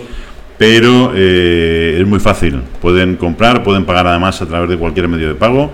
Apple, eh, Apple Pay, eh, tarjeta de crédito, PayPal. O sea, tremendo, menos en BEO y en Bitcoins, que todavía no lo tenemos. Pues estás tardando. Estás tardando para poner un Bitcoin. pero todo lo demás está ahí. Lo llevamos a, a casa, de hecho, eh, servimos en media Europa y en algún punto del sudeste asiático. Tailandia, Tailandia no, Taiwán. Taiwán. Taiwán. Entonces, eh, allí estamos abriendo y la verdad es que, bueno, que hay mucha expectación, parece que, que, bueno, que va a ser un, un éxito. Vamos a hacer allí una experiencia chulísima para la promoción de nuestros productos. Eh, ya os lo contaremos a través de las de las eh, los perfiles nuestros de, Instagram fundamentalmente y de Facebook eh, y en este maravilloso programa pues cuando queráis eh, estamos abiertos a contarlo Pues Pero oye, es nosotros estaremos encantados, un ¿eh? espectáculo La despensa de la Siberia. Eh, es- a lo mejor es un poco catalán, ¿no? Porque los catalanes ponen el artículo la delante de los nombres femeninos, ¿eh? La Sí, Merced la Merced la- la- y aquí la Siberia. aquí en la despensa de la Siberia pues Pero así no se te olvida. así no se olvida además fíjate hemos tenido hasta ahora que vamos a entrar con la campaña de San Valentín hemos utilizado en nuestra presentación de regalo lazos amarillos ¿eh? porque teníamos el verde y negro en, el, en las cajas, hemos utilizado lazos amarillos precisamente para acoger al, al público catalán, que son muy eh, dados a productos eh, de calidad. Y entonces, bueno, ahora vamos a pasarlo al rojo, con lo cual vamos a tener rojo y amarillo, alternándolos, no sé si en, en dos, eh, en tres bandas, en 30, bueno, ahí Bueno. vamos a ver cómo estamos. La verdad que el- el- la página web, la despensa de la Siberia, está muy bien, ¿eh? Habéis hecho muchos cambios y se nota que está muy, muy trabajada. Efectivamente está en español, en inglés, en francés, en japonés. Bueno, esto... Y en chino. Ojo, en chino Y también. en alemán, Esta es una auténtica pasada. Eh, dinos cuáles son los productos típicos de este rincón noreste de la provincia de Badajoz. Productos típicos, mira, ahora mismo... Y que están en la tienda, obviamente. Por supuesto, además eh, te lo voy a decir por, por orden de naturalidad, aunque se están pegando por entrar ahí, porque todos son naturales, eh, sin colorantes, eh, ni conservantes, ni potenciadores del sabor, con lo cual es eh, tremendo. Mira, tenemos eh, que el otro día además estuvo Victoria, la artesana, eh, que hace unas mermeladas maravillosas, mermeladas Glasay, estuvo en Fitur, eh, tenemos un pequeño vídeo que colgaremos también en, en redes, pues tenemos unas mermeladas eh, y confituras de mil eh, sabores. Por ejemplo, la, la que tiene más éxito es ciruela con nueces al ron. Espectacular, por cierto. Eh, hemos sacado una, que eso es una exclusiva de, la, de la- nuestra tienda, de la despensa de la Siberia, una elaboración que es única en el mercado, única, y cuando digo única es única, eh, no hemos encontrado y, hemos mirado, eh, que se llama eh, melocotón gran reserva. Tirando del símil que se utiliza bien en, en los jamones o bien en el vino, gran reserva porque se reservaron unos lotes de mermelada de melocotón hace unos eh, cuatro años por parte de Victoria, porque ella estaba convencida de que sus productos mejoraban con los años. Y ya lo ha demostrado, porque ahora lo hemos abierto, lo hemos catado, lo hemos eh, dado a probar a expertos eh, cocineros y mundo, o sea, expertos de la cocina, y todos han coincidido en que es espectacular. Melocotón, gran reserva. Muy bien, pues eso es una cosa que no está al alcance de cualquiera. También tenéis aceite de oliva, queso de Así oveja, eh, queso de aceite- cabra. Aceite de oliva ecológico desde el año 1979, ¿eh? que Ángela, el abuelo de Ángela, eh, eh, lo dio de alta ya como cultivo ecológico, con lo cual imagínate esas aceitunas no han probado eh, producto químico desde hace eh, 40 años. Tremendo, ¿eh? Y además tiene una presentación absolutamente espectacular. Yo invito a toda la gente que se meta en la despensa de la Siberia porque también para un tema de un regalo, no solamente para consumo propio, que también el consumo propio parece un poco más de droga, ¿no? Pero bueno, en este caso puede ser una pequeña droga todo lo que tenéis en la página web. Eh, para regalo, la verdad es que queda fantásticamente bien porque estás dando un producto ecológico, perfectamente presentado, de una zona que todos queremos mucho de España y que merece la pena, porque son productos que normalmente no se suelen probar. No, habitualmente se están al alcance de muy pocos, porque muy pocos son los que se atreven a dar el paso. Nosotros hemos democratizado el comercio de, productos gourmet eh, elaborados eh, artesanalmente y eh, lo estamos haciendo además eh, de una manera muy sencilla, es con unos precios asequibles y lo que queremos además es nuestro proyecto es algo más que una, que una tienda lo que queremos es el, el ayudar a nuestros artesanos a que realmente tengan el precio del producto acorde a su calidad Oye, cuéntanos qué es el polen. Ya te lo pregunté la última vez que viniste, pero es que me llama tanto la atención que yo soy alérgico y digo, oye, si me tomo esto me da un shock de estos eh, y me quedo tieso o no. El polen es un producto muy potente, sobre todo porque te da energía, lo tomas por la mañana eh, y te da una energía brutal para el resto del día. Son las, eh, lo- las bolitas, Sí. ¿vale? Eh, que salen de los estambres de las eh, plantas que eh, bueno que liban las, eh, las abejas ¿no? cuando, cuando van a ellas para recoger entonces y luego ese polen se queda en la parte en la parte de fuera hay unas pequeñas eh, repositorios donde eh, las abejas al pasar a la colmena dejan esas bolitas que van adheridas a su cuerpo es algo espectacular Pues la verdad que sí. ¿Tú lo has probado? sí Espectacular. magnífico ¿Con qué se puede mezclar el polen? ¿Con qué lo comáis? Yo lo tomo solo. Me tomo una cucharita de café, eh, lo, lo tomo por las mañanas en, ayunas, luego ya desayuno normalmente y ha sustituido a los complejos vitamínicos que, que venía tomando hasta la fecha y realmente, bueno, no voy a decir que me siento mejor y que es maravilloso porque yo huyo de las recetas, eh, de las medicinas estas eh, que todo el mundo vende por, por eh, cuestiones de, de salud. Yo siempre digo que la gente que lo pruebe, Ah, no hay recetas mágicas, pero cada uno eh, le sienta de una manera. A mí me sienta magníficamente bien. Oye, ¿por qué lo habéis puesto en japonés y chino? Bueno, porque en, en definitiva es, eh, es una población que estamos viendo mucho interés en, en nuestros productos, con lo cual, ya que entran a vernos para que no utilicen, el- no, no tengan necesidad de andar eh, utilizando traductores externos, pues oye, que lo vean ya en directo. Y si quieren, bien. Y si quieren eh, comprar, por supuesto, van a poder hacerlo mucho más. eh, Oye, en la zona donde yo vivo está plagada de jabalís, pero plagada. eh, y tenemos ahí un auténtico, bueno, pues un parque natural prácticamente de jabalís. Eh, y tener chorizo jabalí, ya tengo la curiosidad. ¿A qué sabe el chorizo jabalí que no lo he probado nunca? Bueno, pues es un chorizo eh, de carne de caza, o sea, porque los jabalíes que se utilizan, eh, bueno, pues están cazados en, en- en- en- en distintas eh, zonas de, la comarca. No olvidemos que la Siberia tiene una riqueza natural importante y una riqueza en recursos cinegéticos eh, muy importante. Y bueno, pues eh, como tú estás sufriendo en, tu casa, hay ciertas especies animales que o bien tienen algún depredador natural o si no, pues bueno, pues suelen ser, eh, suelen constituir una plaga, como es el caso de los jabalíes en muchas de las eh, poblaciones de Madrid, que no tienen depredador natural porque el hombre ha dejado ya de, cazar, porque aquí prácticamente no se están haciendo cacerías en, en- en la Comunidad de Madrid, y entonces al final eh, se reproduce. Además, el jabalí es un animal duro y es un animal eh, omnívoro, con lo cual pues se alimenta de raíces, se alimenta de, de- de- de desechos, de todo lo que encuentra, ¿no? Oye, dime cuál es el producto top y el producto que más te gusta a ti. El producto top me refiero al más demandado, al que tiene más salir que la gente en Japón se mata por él. El producto más demandado a día de hoy es el queso de cabra.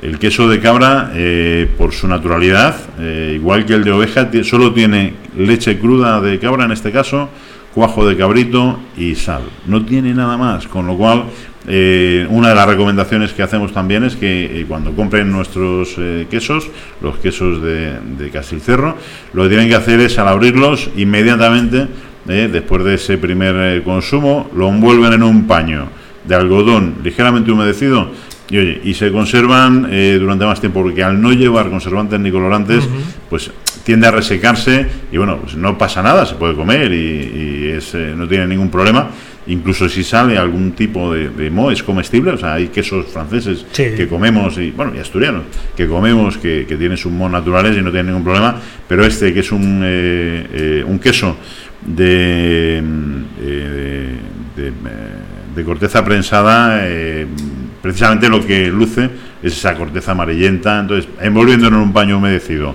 de algodón, se conserva el tiempo que quieras. Estamos haciendo una prueba además con un elemento eh, novedoso, ¿vale? Muy ecológico, 100%, para hacer conservaciones en refrigerador ¿vale? Eh, a largo tiempo y de momento está funcionando muy bien. Es un, bueno, es un producto y una solución que daremos a nuestros eh, clientes eh, que seguro que les va a gustar, porque nosotros, eh, Luis, el proyecto nuestro es un proyecto de desarrollo y es un proyecto de, de economía sostenible. Es Ya un lo que te iba a preguntar completo. ahora, porque en la página web ponéis que el 98% en peso de lo que se vende a través de la tienda online se come, se reutiliza o se recicla. Así que sois, os habéis subido a la moda de sostenible y 100% ecológico. No es una moda para nosotros. O sea, en nuestra comarca lo llevamos haciendo cientos de años.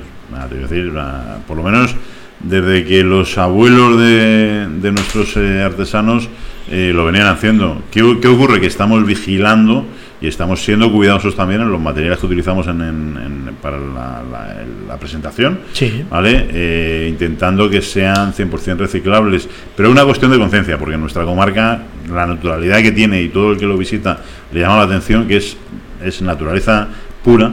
Tenemos que intentar el, el- promover esa naturaleza al resto del país, al resto del mundo, a través de, de lo que sabemos hacer, que es esa economía circular que llevan haciendo nuestros abuelos eh, durante siglos, ¿vale? Eh, durante años y anteriormente a ellos, que ahora está tan de moda, pero en las zonas rurales se llevan haciendo mucho tiempo, la cultura de la economía circular y sobre todo del desarrollo sostenible. Bueno, yo te confirmo, y tenemos aquí delante a Conchi, que Conchi todos los días desayuna un bocadillo de cabrales, ¿eh? por lo que decías antes de- del mo. Muy bien. Era persona Así que- tiene el lustre y tiene eh, la energía que tiene siempre. Así viene por las mañanas siempre riendo, claro. Si empieza tomando hongos y mo, pues viene así de contenta. Oye, tenemos una pedazo de cesta que Sí. dijimos que le íbamos a sortear. Eso la es. verdad que eh, es, es generosa, ¿eh? es muy generosa, es grande y tiene todos los productos que has estado comentando antes. Así es. Querías Y está valorada en más de 100 euros. Ojo. Cuidado, que- ¿eh? que Ya no no es poca cosa y además la hemos subido varias veces a la página, no a la página web, no, a las redes sociales, perdón. redes sociales, sí. Cuéntanos qué vas a hacer con ella, ¿te la vas a llevar a casa? Bueno, yo me quería llevarme la casa, pero no me dejáis. Entonces, bueno, la verdad no me dejabais porque queréis llevarlo vosotros. O sea, Efectivamente. Todo, todo se ha dicho. Lo hemos intentado. Como no nos ponemos de acuerdo y como los botes de miel o de mermelada o, el- o de aceite no podemos dividirlos así en cachitos, vale, pues vamos a hacer el sorteo que además eh, la gente que participó está esperándolo con, con gran pasión. Pues venga. ¿eh? Oye, has, para, para, bueno, como buen ingeniero, eh, te quieres complicar la vida Así en el sorteo, no es un sorteo al uso. Eso es. Entre la gente que mandó, ¿cómo fue, Conchi? Recuérdamelo tú, un hashtag, ¿no? Con el, el que avisa no es traidor y la despensa, la Siberia se come. La Siberia se come. Bueno, y entre todos los que han mandado vas a hacer un sorteo que creo que tenemos que desempolvar los libros de, ¿no? En De mi caso de. BUP, De cálculo, sí. de cálculo, cosenos, senos y más cosas. Cuéntanos, ¿cómo lo vas a hacer? Pues mira, yo creo que como lo que estamos eh, de, lo, de lo que estamos tratando es puro oro, porque tenemos oro líquido como el aceite o oro eh, dulce como la miel, yo creo que deberíamos de utilizar la cotización instantánea del, del oro. Entonces tú que eres un hombre de, de euros y de dineros y de Aquí lo tengo, aquí lo tengo. ¿Qué lo quieres, por onza o por gramo? Conchi, ¿qué hacemos? Por onza. Por Pues onza. venga, la onza está hoy a 1425 con 0,6. Vale, ¿cada cuánto fluctúa el, el precio? Bueno, obviamente cada media hora Fahrenheit. No tengo ni idea. Pues me imagino que como la bolsa, esto irá subiendo y bajando en función de la oferta y la demanda. Pero vamos, no, yo no me suelo comprar oro en el mercado secundario. En el mercado tú en el primario, directamente. Yo en el Ah, primario, yo a la joyería, a Tous, a que me regale Bueno, yo... una joya hueca. Antes de, de hablar de, de números, porque si no van a pensar que lo tenemos trucado, ¿vale? Ahí están numerados los eh, la gente que participó en el sorteo, están numerados, ¿vale? En números consecutivos, empezando por el 1 y acabando por el, el decimotercer eh, puesto, ¿vale? Entonces lo que vamos a hacer es una cosa, vamos a irnos a la cotización de eh, del oro, por ejemplo, ¿vale? En el mercado continuo. Oye, espera, espera un segundo. Eh, ¿Tú tienes el, el orden, Conchi? De... Lo tienes tú, ¿no? ¿O no? Lo Anda, que él. vaya, vaya Lo dos. tiene él. Lo tiene Ah, vale, lo tiene él, vale, vale, vale. Perdón, perdón, vale, aquí vale. está, vamos a hacer una, fotogra- una fotografía. vale, vale. Bueno, que aunque yo no sé por el tema de. Bueno, de podemos llamar en el, en el piso de al lado tenemos un notario, ¿eh? Le llamamos ahora mismo que venga. Pues nada, que venga, Que eh, venga y nos aquí. Lo que pasa es el notario es recomendable a partir de 120 euros. Ah, vale. Entonces nosotros nos quedamos a 119 Bueno, pues eh, entonces- y se fían de nosotros Venga, los oyentes. traemos una abuela del piso, seguro que da fe. Vamos Eh, para allá. Entonces, lo que decía es, por ejemplo, cogemos la cotización, el último decimal, ¿vale? Del, del, eh, o, la, o la tercera cifra, o la que eh, Conchi. decidamos ahora. Conchi, Tú. espera un segundo. Hacemos con esa cifra, ¿vale? La multiplicamos por 3, la dividimos, ¿vale? Por 15. Pero vamos a ver, ¿a quién se lo quieres dar y terminamos antes? La dividimos por 15 y entonces el resultado empezamos a contar a partir del número que diga Luis. ¿Vale? Bueno, Y yo no he enterado de nada, pero vamos a Y hacerlo. ahí lo hacemos en, en continuo. Pero estamos hablando de números naturales. Números naturales Vale, enteros. Bueno, bueno, esto no es fácil, ¿eh? Venga, vamos a Hombre, intentarlo sí, por lo menos. hacer. En esta vida hacemos las cosas divertidas y las hacemos bien. Me hacerlo bien. fácil que lo haga otro, hombre. Efectivamente. Casi vamos a crear en directo un algoritmo para hacer Para ahora mismo el sorteo. Venga, pues Venga. elige. Hay Elige cuatro una- números y dos decimales, Conchi. Elige cuál, qué cifra utilizamos. La primera, la centena, la decena, las La unidad. unidades, la unidad. Unidad. Cinco. 5. Multiplicado por 3 da 15. ¿Vale? Entonces, ¿a partir de qué número vamos a, a contar? Pues a partir del 6. Del 6. Muy bien. Pues 15 dividido entre 15 es 1. Con lo cual, a partir del 6, A ver, el aquí- siguiente es el séptimo. Y el séptimo es. Nanainan Nanero. Bueno. No, no, no. No es broma. Vamos a, hacer una foto que, que se llama así. Es el, el usuario. El usuario es de Twitter además. Y es Nanaina Nanero. Que sí, que sí. Oye. No, que sí, no que 100%. No riáis pero porque- tanta vuelta y tanto sorteo para Nanaira Naneiro. Bueno, pues Nanaira Naneiro, que sepas que acabas de ganar un lote espectacular. Sí, señor. Eh, yo creo que lo tendríamos que poner ya en redes, ¿no, Conchi? Sí. Enhorabuena, Sí. Naira Naneiro. Nanaina Nanero. O sea, es Oye, pues se es lleva, tremendo. se lleva, a ver, así a, a bote pronto lo tenemos aquí la cesta, mermelada extra artesana de melocotón, para diabéticos también, no sé si Nanaina Naneiro lo será, pero si tiene un familiar lo tiene, el polen, dos, eh, bueno, dos quesos, el verde que es, El verde es eh, queso de de oveja. oveja. Y el rojo será de cabra, tiene también mermelada esta de naranja, tiene vino, perdona, vino no, aceite, perdón, eh, además espectacular, que tiene una pinta increíble, bueno, y muchas más cosas que lo va a disfrutar y que espero que lo disfrute con muchísima salud. Nano, Naneiro, Pues ah, encantadísimo que hayas ganado. Eh, a ver dónde es este hombre, porque a lo mejor no sale más caro el envío que, La cesta. que la cesta. Casi que le transferimos unos bitcoin y terminamos antes. nada, Nano, hay que se Naneiro. ponga en contacto con nuestra producción de la emisora. Venga, le vamos a mandar desde el WhatsApp, perdona, desde el Twitter de Más que una radio, le enviamos ahora mismo un mensajito que se ponga en contacto con nosotros, un mensaje directo, y le hacemos llegar la, la cesta a Nano Naneiro. Espero No, que... Nanaina Ah, Nan- Nanero. Nanaina Naneiro. Bueno, pues desde aquí, oye, eh, has visto que el sorteo no tenía ningún apaño. Me parece absolutamente increíble que te haya llegado a tus manos después de todo el algoritmo que ha creado. Anda, se nos acaba de caer la cámara en directo. Ha sido, ha sido un momento tenso. Bueno, es, que, es que, a ver, o sea, la emoción eh, No, llega. no aguanta ni la cámara, el algoritmo. la- Nos ha petado. Oye, eh, que nos tenemos que ir, que tenemos ya al siguiente invitado, eh, Fernando, que ha sido un auténtico placer. La verdad es que tenías que ver en el estudio cómo están ahora mismo, Conche con un móvil, Fernando con otro, y yo aquí solo hablando al tendido, no me hacen ni caso. Pero bueno, todo sea caso. por el sorteo que se está haciendo y para nuestro amigo Naino, que lo comparta con todos sus naneiros que la verdad es que lo van a disfrutar, pero, pero bien, bien.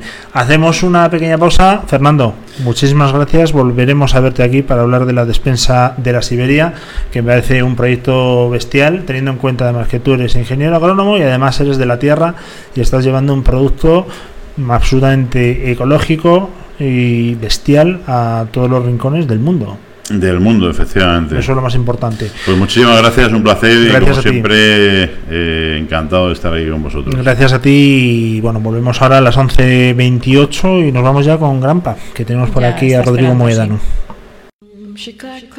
Boom, she clack clack, boom, she clack clack, boom, she clack clack, boom, she clack clack, boom, she clack clack, boom, she clack clack, boom, she clack clack. What is this all about? Settle down, please don't yell or shout.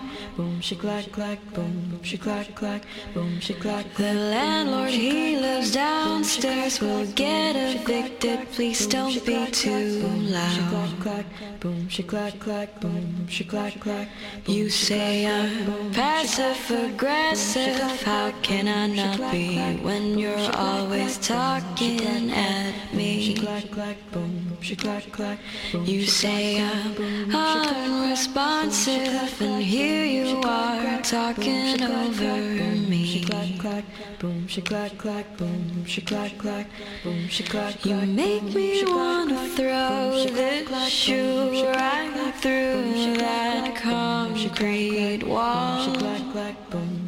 She clack clack, boom, she clack clack, boom, she clack clack. Maybe you should pack your things if it's that dreadful, then just leave it all. She clack clack, boom, she clack clack, boom, she clack clack, boom, she clack clack, boom, she clack clack, boom, she clack clack, boom, she clack clack, boom, she clack clack, boom, she clack clack, boom, she clack clack, boom, she clack clack, boom, she clack clack, boom, she clack clack, boom, she clack clack, boom, she clack clack, boom, she clack clack, boom, she clack clack, boom, she clack clack.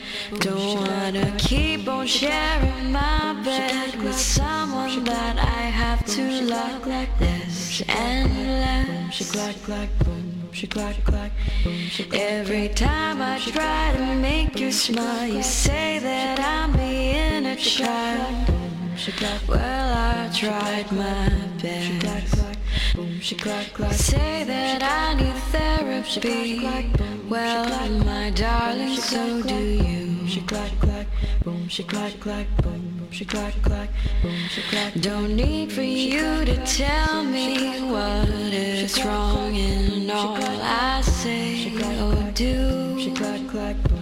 She clack clack, boom, she clack clack, boom, she clack. Please don't try to throw this shoe right through that concrete wall. She clack clack, boom, she clack clack, boom, she clack clack. Maybe you should pack your things if it's that dreadful, then just leave it all. She clack boom, she clack boom, she clack boom, she clack boom, she clack clack, she clack clack, boom, she clack clack, boom, she clack clack, boom, she clack clack, boom, she clack clack, boom, she clack clack, boom, she clack clack, boom, she clack clack, boom, she clack clack, boom, she clack clack, boom, she clack clack, boom, she clack clack, boom, she clack clack, boom, she clack clack, Boom, she clack clack, boom, she clack clack, boom,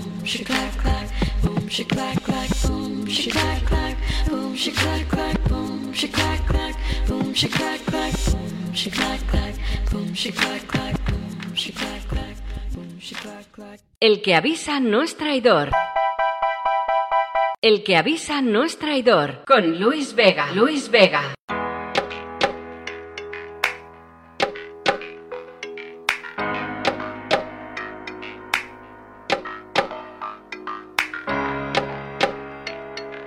Mundo Startups. Mundo, Startups. Con Luis Vega.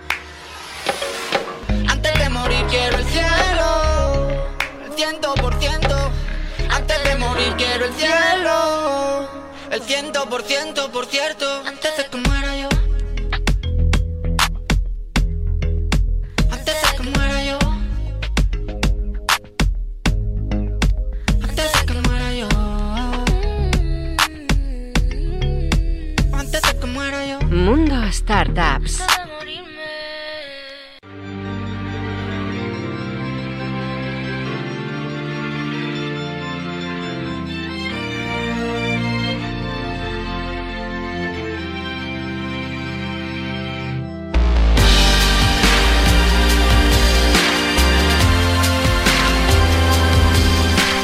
Bueno, pues seguimos en directo las 10, no, las 11, las 11 y 33 eh, de la mañana de este día 27 de enero de 2020, una hora menos en las Islas Canarias. Me encanta decir eso.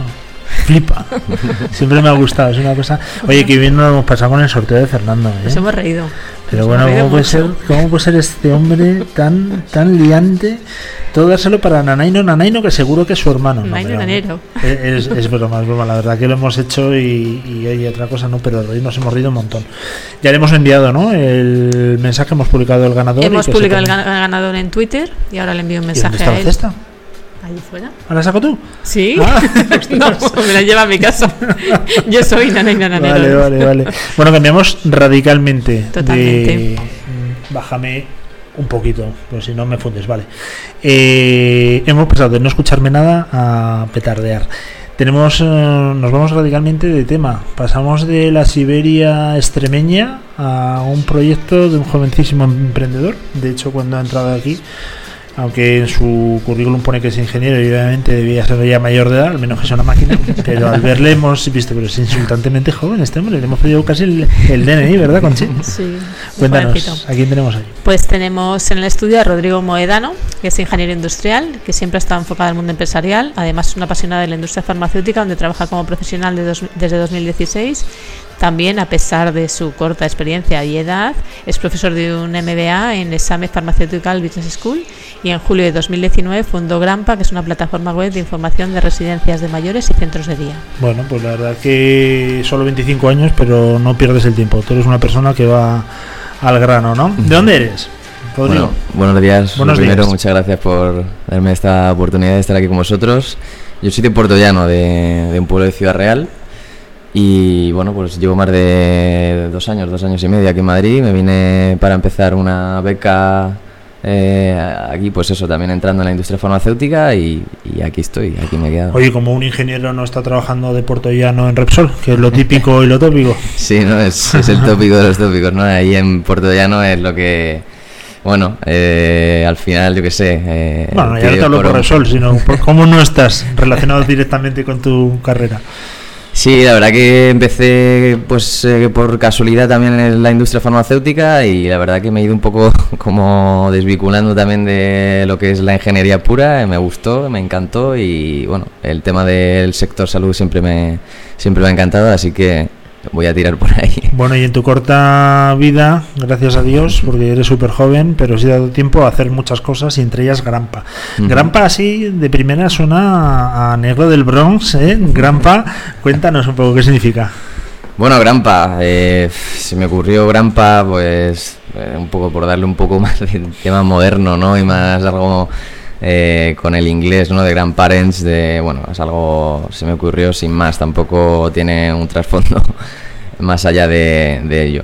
Pero bueno, al final pues todo salió un poco por, por mi abuelo que pasó por varias residencias, eh, mi madre, mi familia no tenía mucho, muchos contactos, no tenían mucha mm, confianza, transparencia en, en, en ninguna cosa que no haya sido pues el familiar, el vecino o el amigo que te recomiende y, y bueno pues por ahí nace todo un poco eh, este proyecto. Bueno, cuéntanos de qué, porque más o menos ah, por lo que me estás diciendo lo puedo intuir, pero necesito que me digas exactamente qué es Grampa para la gente que no está escuchando. Bueno, pues Grampa es una plataforma que reúne toda la, toda la información relevante y en la que está enfocada sobre todo para, para que la gente pueda, pueda ver valoraciones, pueda ver las experiencias que han tenido otras personas, ya no solo familiares y residentes, sino también eh, profesionales sanitarios, ¿no? que, que puedan ver eh, las experiencias de otros profesionales, de otras familiares, de otros residentes, por si el día de mañana, pues eh, el día de mañana necesitarán es, algunos familiares o algunos residentes el, el llevar a su ser querido ahí, o incluso los profesionales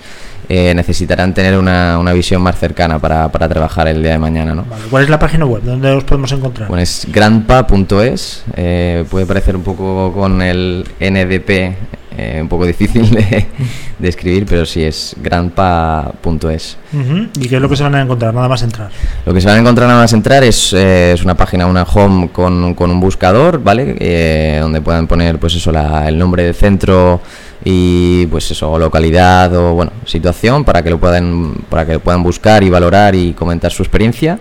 Y bueno, si bajan un poco más eh, un poco más abajo encontrarán como los ocho primeros centros o los ocho centros mejor valorados eh, en cuanto bueno a una serie de a una serie de bloques que bueno esos bloques los definimos en base a unas eh, unas entrevistas con familiares de que creían ellos que es lo más importante a la hora de encontrar una buena residencia. ¿no? Se puede decir que es una especie de mm, Amazon en los comentarios de- en el mundo de las residencias. Bueno, Amazon, ahora todo- todos los, todas las plataformas están muy enfocadas también a las reviews, a las valoraciones, eh, un TripAdvisor también me decían, eh, bueno, sí que es verdad que, que cuando compras al final un producto, pues eh, eh, quieren que lo valores y quieren que des tu opinión, pero en ese tema, bueno, ahora hablaremos, pero también somos un poco reacios, ¿no? A dejar una valoración o a comentar una experiencia, a no ser que sea negativa, ¿no? Efectivamente. Sí, se ha convertido, la verdad, que en, en una habitación donde nos desfogamos, ¿no? De todo lo malo. Correcto. Pero complicado ponerlo bueno. De todas formas, dime cómo funciona el proceso. Es decir, vosotros seleccionáis a las residencias, son ellas las que se tienen que dar de alta en la plataforma como un. Cuéntame, ¿me estás diciendo que no? No, no, no, o sea, simplemente es una base de datos que, bueno, es, es pública, es de pues las residencias que hay ahora mismo eh, abiertas, ¿no? Actualmente y simplemente tienen la información que hemos ido, nuestro equipo de desarrollo, pues ha ido recopilando pues toda la información relevante de, eh, bueno, teléfono de contacto, imágenes, eh, etcétera, etcétera. Hemos incluido también una parte que creemos que es importante, que ahora eh, hace poco salió la noticia de que han publicado, pues, eh, no las inspecciones como tal, sino la resolución de las inspecciones en la Comunidad de Madrid de, pues, de hace los últimos cuatro años, ¿no? También queremos eh, recopilar esa información porque creemos que es bastante útil. Eh, y bueno, lo- lo- lo- el foco que es en lo que nos ponemos, digamos, en el punto de mira es en el tema de las valoraciones y en las eh, experiencias ¿no? que puedan tener en, es- en cada uno de los centros. ¿no? Vale, los sistemas de valoración que tenéis, ¿cómo lo, cómo lo hacéis más o menos? Los sistemas de valoración están divididos en, en bloques. eh, esos bloques los definimos con, eh, con varios eh, familiares para bueno para ver qué era lo que lo más importante para ellos. Y ellos eh, bueno tienen que tienen que mm, comentar, no tienen que comentar y tienen que valorar cada uno de los bloques. Y a partir de ahí, digamos, el sistema de valoración es algo como, pues eso, como te comentaba, un poco de TripAdvisor, de nosotros tenemos una serie de, de medidas para, pues, para evitar que, pues, que se hable mal de una persona, que no haya quejas formales como tal, que, mm, eh, bueno, que todo lo que sea, se pase un poco de la, de la línea, ¿no? Bueno, estipulada, ¿no? Pues eh, los quitaremos, eh, habrá un- como una serie de, de medidas para ir un poquito cerca de esas valoraciones, ¿no? Y que sean al final útil para que el, que el día de mañana quiera buscar y quiera tener un poco de un poco de algo más tangible, ¿no? De alguna experiencia cercana, pues pueda verlo, pero que sea útil, ¿no? Que Sí, el sistema de recomendación de toda la vida, ¿no? Para quedarnos tranquilos y más a un familiar. Si cuando te compras una cámara de fotos buscas las valoraciones, que menos que para un familiar. E incluso yo lo estoy pensando ya para Conchi, que dentro de poco la tendré que llevar, pues me viene fenomenal vuestra plataforma, porque el mundo, ¿no? Mm, España nos estamos haciendo viejos, no nace gente, trabajamos absolutamente todos y el cuidado del mayor se ha convertido ahora mismo no en un problema, Correcto, pero sí se o ha sea- convertido en una necesidad que alguien nos tiene que resolver, ¿no? Correcto, y, o sea, va cada vez más. eh, o sea, en 2030 pues decían que nos vamos a convertir en el país eh, pues más longevo, ¿no? Más eh, viejo, ¿no? Y, y al final se tiene que traducir en algo, ¿no? Obviamente aquí no solucionamos el, problema, ¿no? Pero sí que creemos que aportamos un granito de arena, ¿no? En esa dar un paso más en esa confianza y transparencia, ¿no? Oye, sin dar nombres, porque eso ya no, no creo que venga a cuento, quien quiera que se meta en la página web, pero tienes las ocho residencias de ancianos mejor valoradas y me llama la atención que la primera es una de Ávila, entiendo, que tiene un 5 sobre 5 y la octava tiene un 3,5 sobre 5. A mí me parece bajo para ser la octava. ¿Qué pasa? ¿La gente es muy dura valorando las residencias? Bueno, eso, eso es un problema, ¿no? Porque al final, pues lo que te comentaba antes, eh, con todo, con TripAdvisor, con Amazon, con otras plataformas que digamos son eh, de todas las edades, aún así es difícil, ¿no? Es difícil de, de comentar y de dar ese paso y de compartir tu experiencia, no sé que, como te decía, que en la mayor caso sea negativa. Y luego encima es que en este sector eh, pues estamos hablando de un sector de la tercera edad, eh, que es un sector delicado, es un sector salud eh, y a más a más digamos que las personas, pues eh, los familiares ahora mismo que, que más contacto tienen, más relación tienen con este sector, pues en mi caso por ejemplo serían mis padres, ¿no? Son eh, personas que pues, son de mayores de 40, mayores de 50 años, que no tienen a lo mejor un, un contacto con el canal digital tan eh, cercano como podemos tener los más jóvenes, ¿no?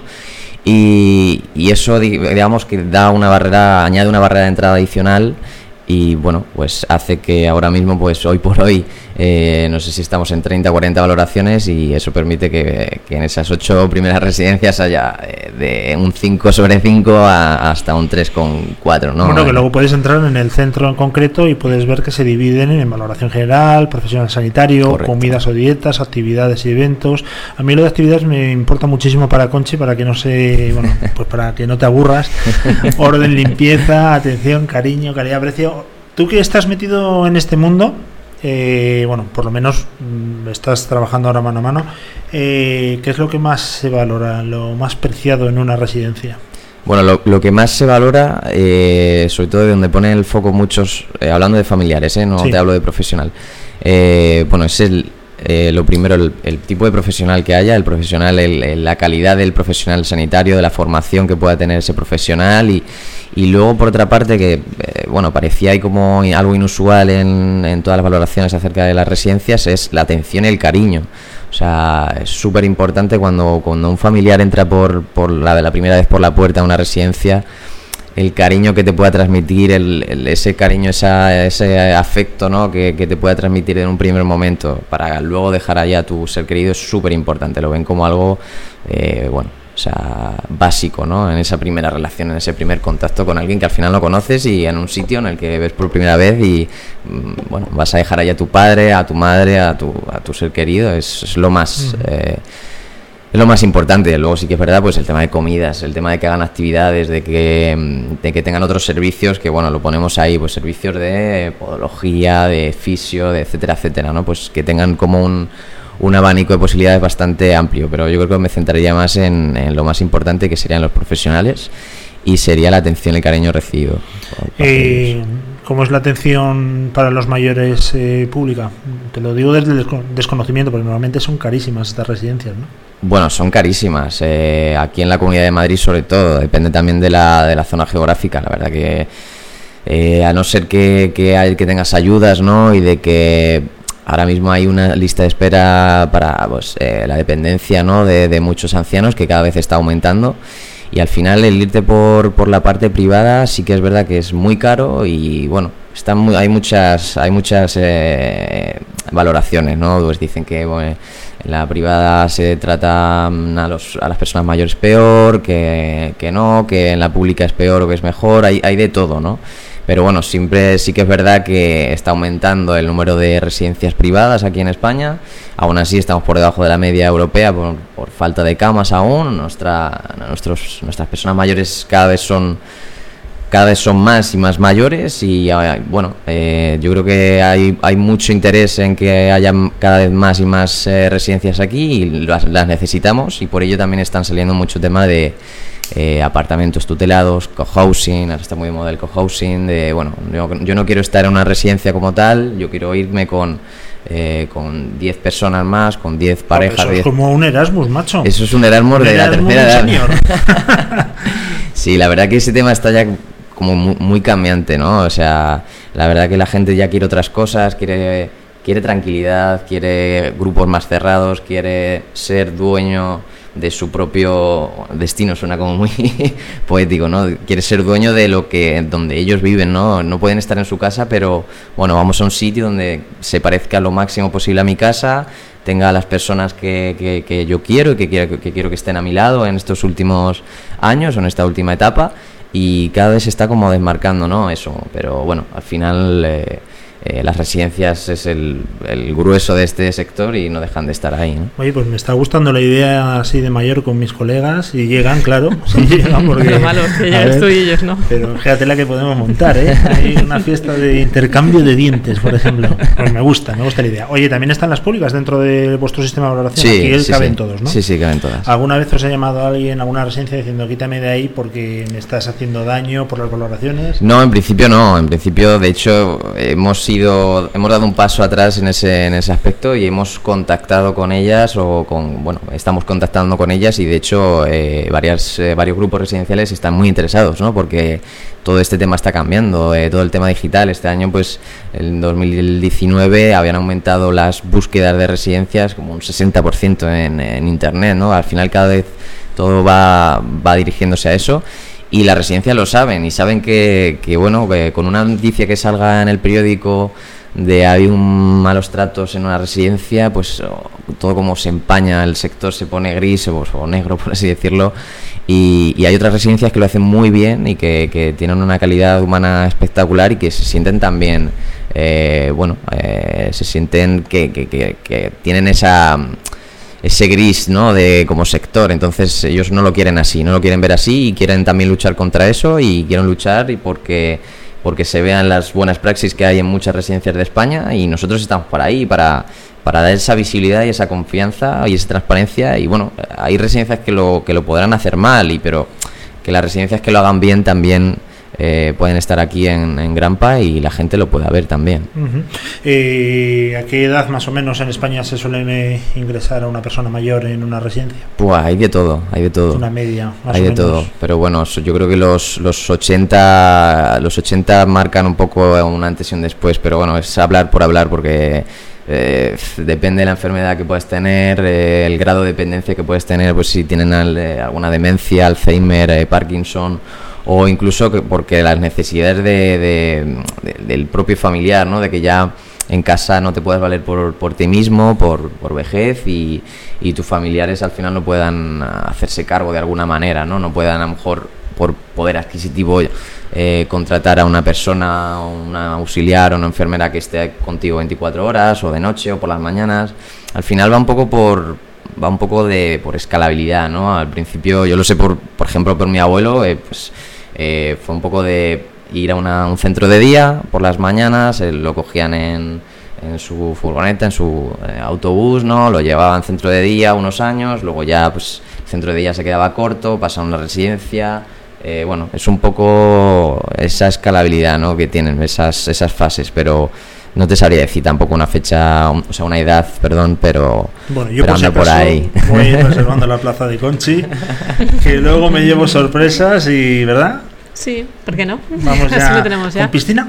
Con piscina, por vale, favor. Pues la tendrás con piscina. ¿Cómo se llaman tus padres, Rodrigo?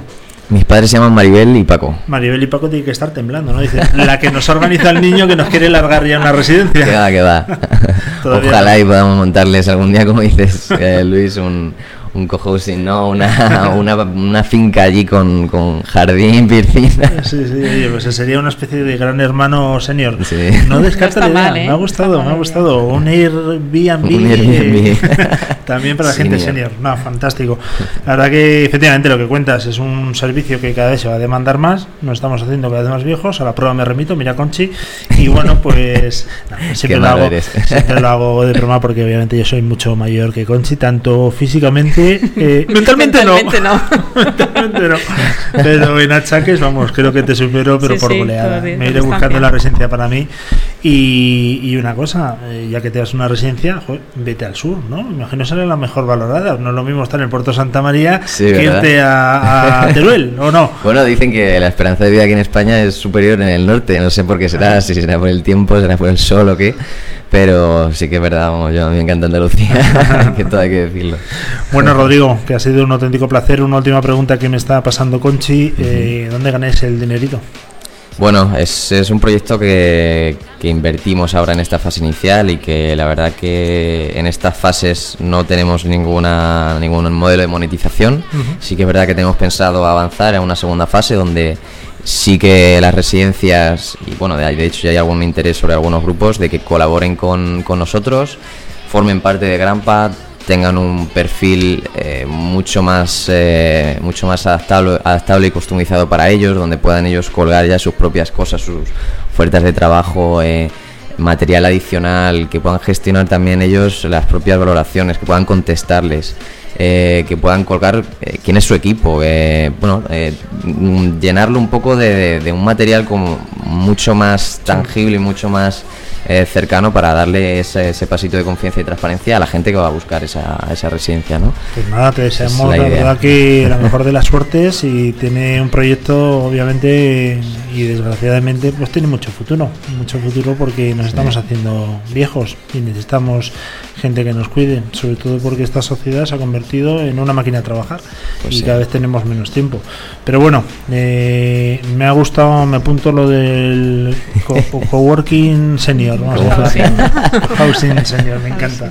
Que nos volveremos a ver cuando estés en tu yate ahí en Ibiza, cuando Sí. hayas triunfado y estés ahí montando y que hayas dado sobre todo un servicio a la gente, que es lo más importante, que hayas ayudado a que hagan una buena elección. Sí. Muchas gracias. Muchísimas gracias, Luis. Seguimos en directo 11.54 de la mañana de este día 27 de enero y Conchi, nos vamos de la gente senior a la gente súper joven. Sí, Porque vamos a hablar de Vamos a hablar. los hijos en la red sí, con una inspectora de policía. Barrera Ibáñez. Efectivamente, sobre todo los peligros que hay en, en la web. Tú también escúchalo, ¿eh, Conchi? Porque Sí. aunque tú obviamente eres senior, pero estoy convencido que metes la pata en esas 50 preguntas que ha preparado eh, Silvia. Seguro que en 45 estás metido en la pata hoy en día en Internet. Seguramente. Así que. tú también, ¿no? Bueno, yo, perdona. Soy, yo, yo estoy buscando ya residencia. o sea, lo mío es O sea lógico. sí. Lo mío es lógico, tengo Alzheimer. Venga, volvemos en unos minutillos.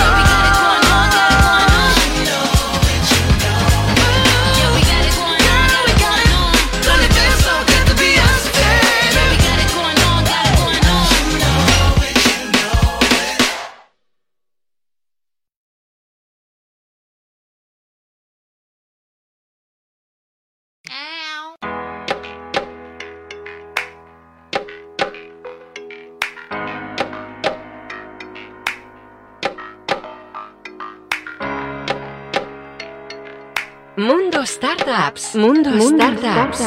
Con Luis Vega. Antes de morir quiero el cielo, el ciento por ciento. Antes de morir quiero el cielo, el ciento por ciento, por cierto. Antes de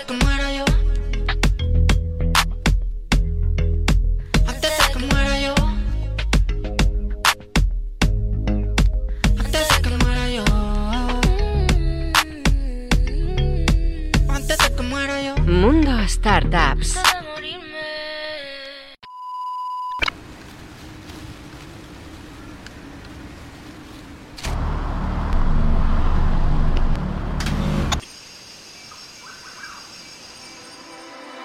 Baby, this is what you came for. Lightning strikes every time she moves. And everybody's watching her, she's looking at you.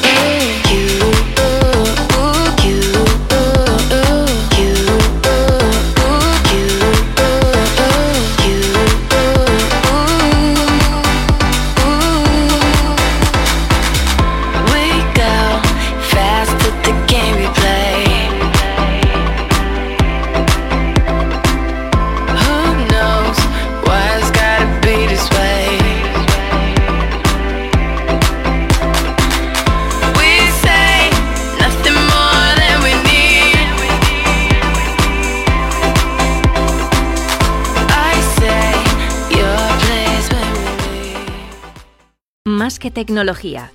Un repaso a la tecnología que mueve el mundo y que cambiará las cosas y nuestra forma de entender lo que viene.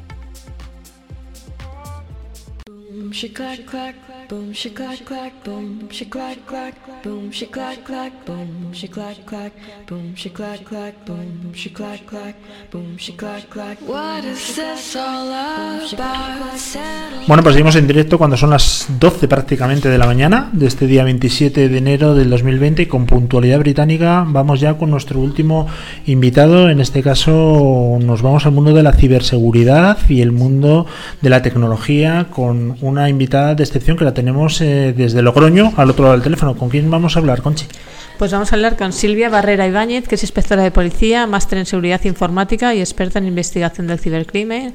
Además, eh, ha participado y dirigido grupos de trabajo internacional Europol e Interpol y es autor de, vario- de varios libros, entre ellos Nuestros hijos en la red.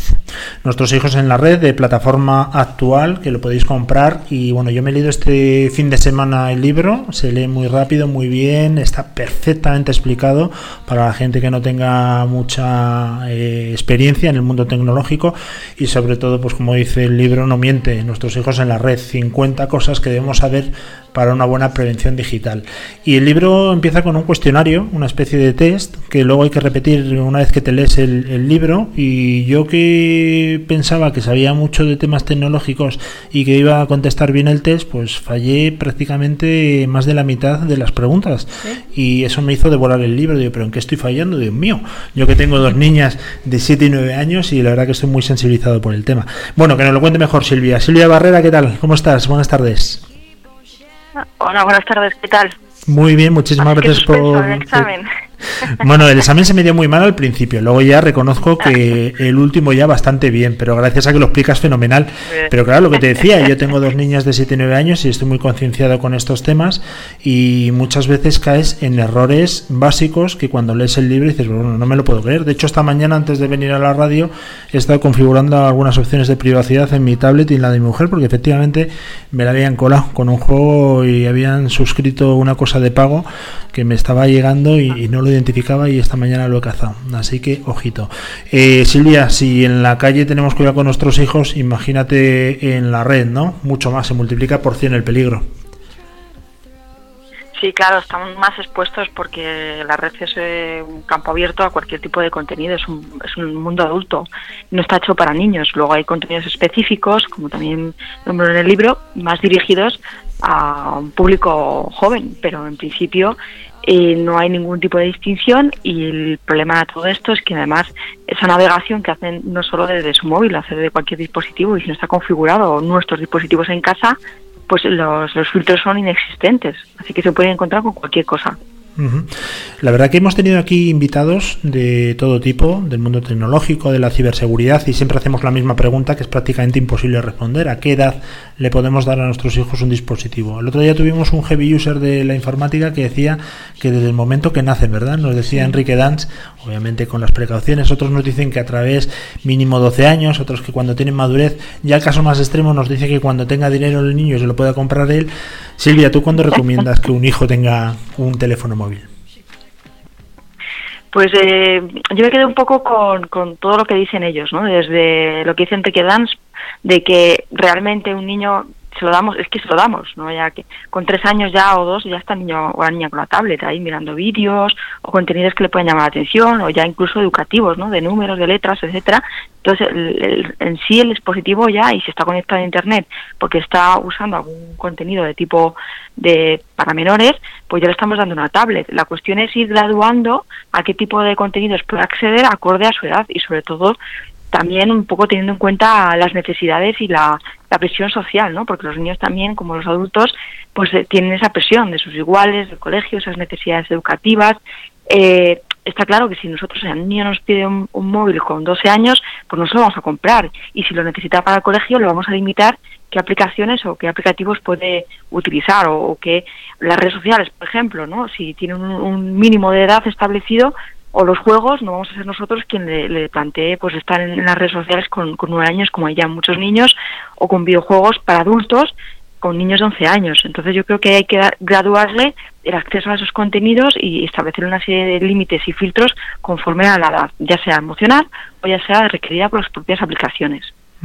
Nosotros eh, cogemos en el momento que compramos el móvil al niño, vamos a poner edad X. ¿Qué es lo primero que tenemos que hacer? Porque incluso comentas el tema de un contrato que se puede descargar de la misma página web de la policía. Es decir, que haya un contrato con el menor y que tome conciencia de lo que se le está entregando en ese momento, ¿verdad?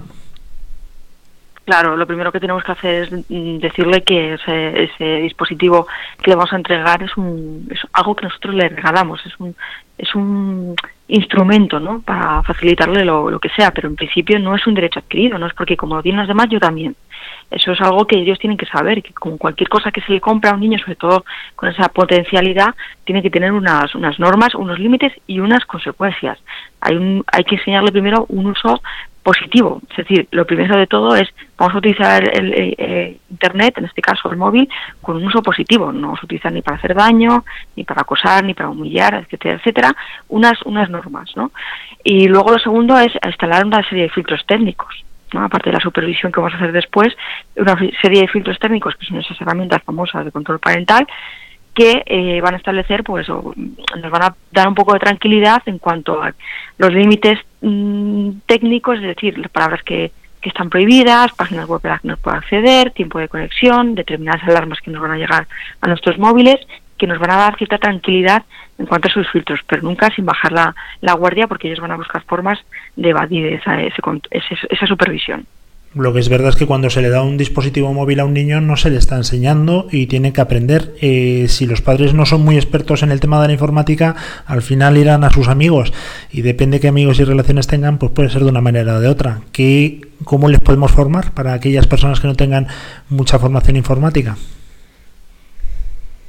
pues no nos queda otro remedio más que recurrir bueno pues a internet a buscar mm, eh, bueno que nos puedan ayudar de carácter preventivo de concienciación que ya hay webs hay instituciones y hay personas que escribimos sobre sobre ello porque al final si recurres a lo que hace el otro, el otro puede hacer lo que haya aprendido o, o, lo que estime oportuno. Pero realmente hay que ir a fuentes confiables donde podamos obtener información, escuchar también programas como el tuyo y cualquier cosa que nos pueda servir a nosotros que provenga de fuentes confiables, de personas o de instituciones que, que, que puedan aportar algo de contenido con seguridad, ¿no? no eso es lo, que, lo primero que uno pilla de carácter, bueno, pues no, no contrastado. Entonces hay que hacer un, un esfuerzo por ir a esas fuentes y, y, documentarse, pero no aconsejo yo el preguntar el qué hacen los demás, porque los demás hacen lo que, lo que estimen oportuno o no hacen nada. Hay muchísima muchísima palabra complicada para la gente que no se ha acercado todavía al mundo de la informática o que no es muy ágil en esto de las aplicaciones, pero es que nos estamos enfrentando a verdaderos problemas, ¿no? Como está el sexting, el hacker, eh, estamos hablando de suplantación de identidad, unos peligros reales en una edad donde los jóvenes además todavía se están formando su personalidad y no saben todavía muy bien a lo que se pueden enfrentar.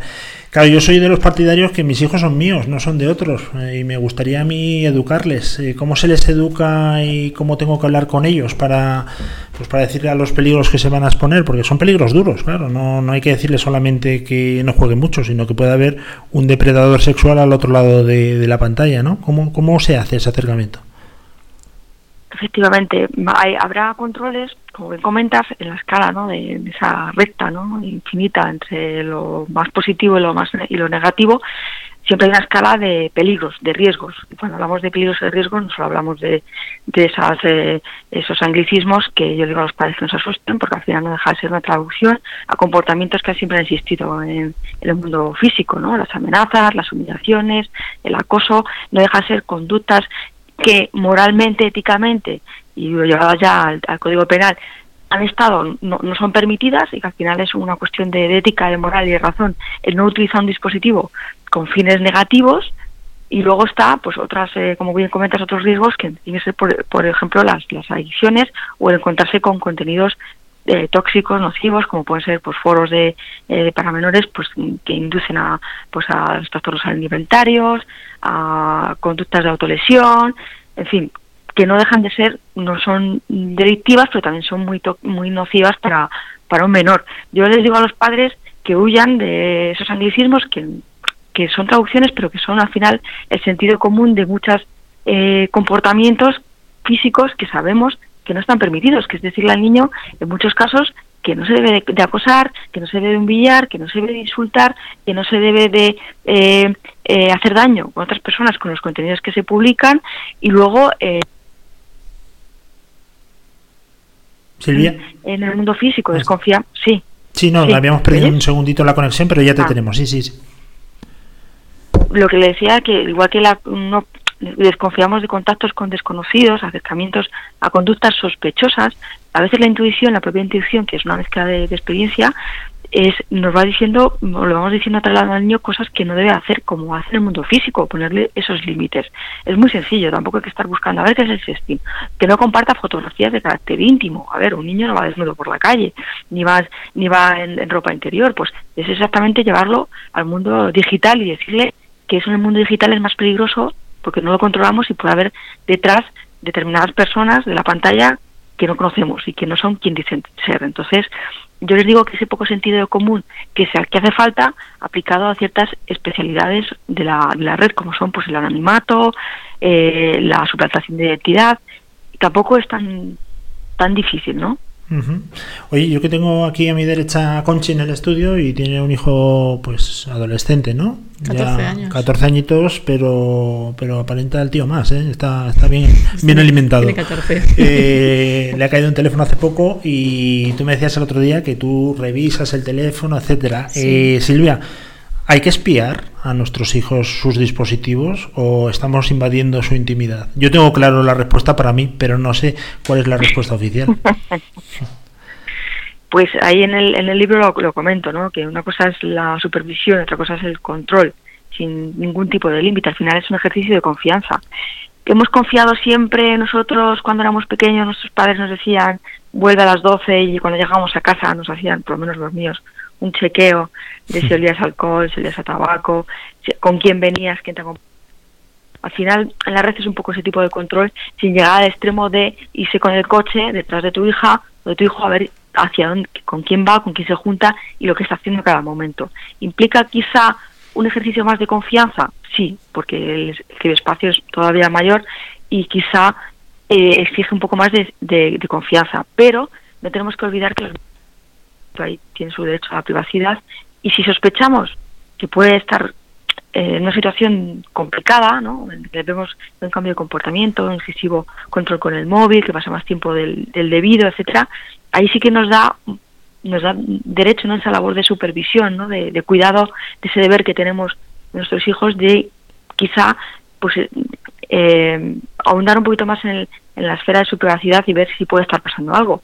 Pero de forma gratuita, el querer saber qué hace a cada minuto, a cada segundo, eh, con sus amigos o teniendo unas pautas previas, obviamente, es una, es una invasión de su privacidad y al final vamos a generar el efecto contrario. Pues si mi padre me vigila gratuitamente, yo no he hecho nada, entonces al final acabo desconfiando, creo que o piensa que hago cualquier cosa mal y por lo tanto voy a esconder, ¿no? Ujú. Oye, también nos enfrentamos a los problemas de adicciones, juegos, apuestas, eh, que esto para los menores de 18 años y con el mundo del deporte por medio, pues no deja de ser un peligro espectacular. Eh, me imagino que lo que hay que hacer es aplicar sentido común y educar al niño online como le educarías offline, ¿no? Sí, eh, a ver, no se puede, me preguntaban otro día, no se podía eliminar, ¿no? O, o, digamos, banear o eh, evadir el acceso a esas páginas web, porque un casino es legal, es contenido para adultos, una página pornográfica es legal, también es contenido para, para adultos. No se puede, eh, digamos, eh, censurar ese contenido porque está ahí, ¿no?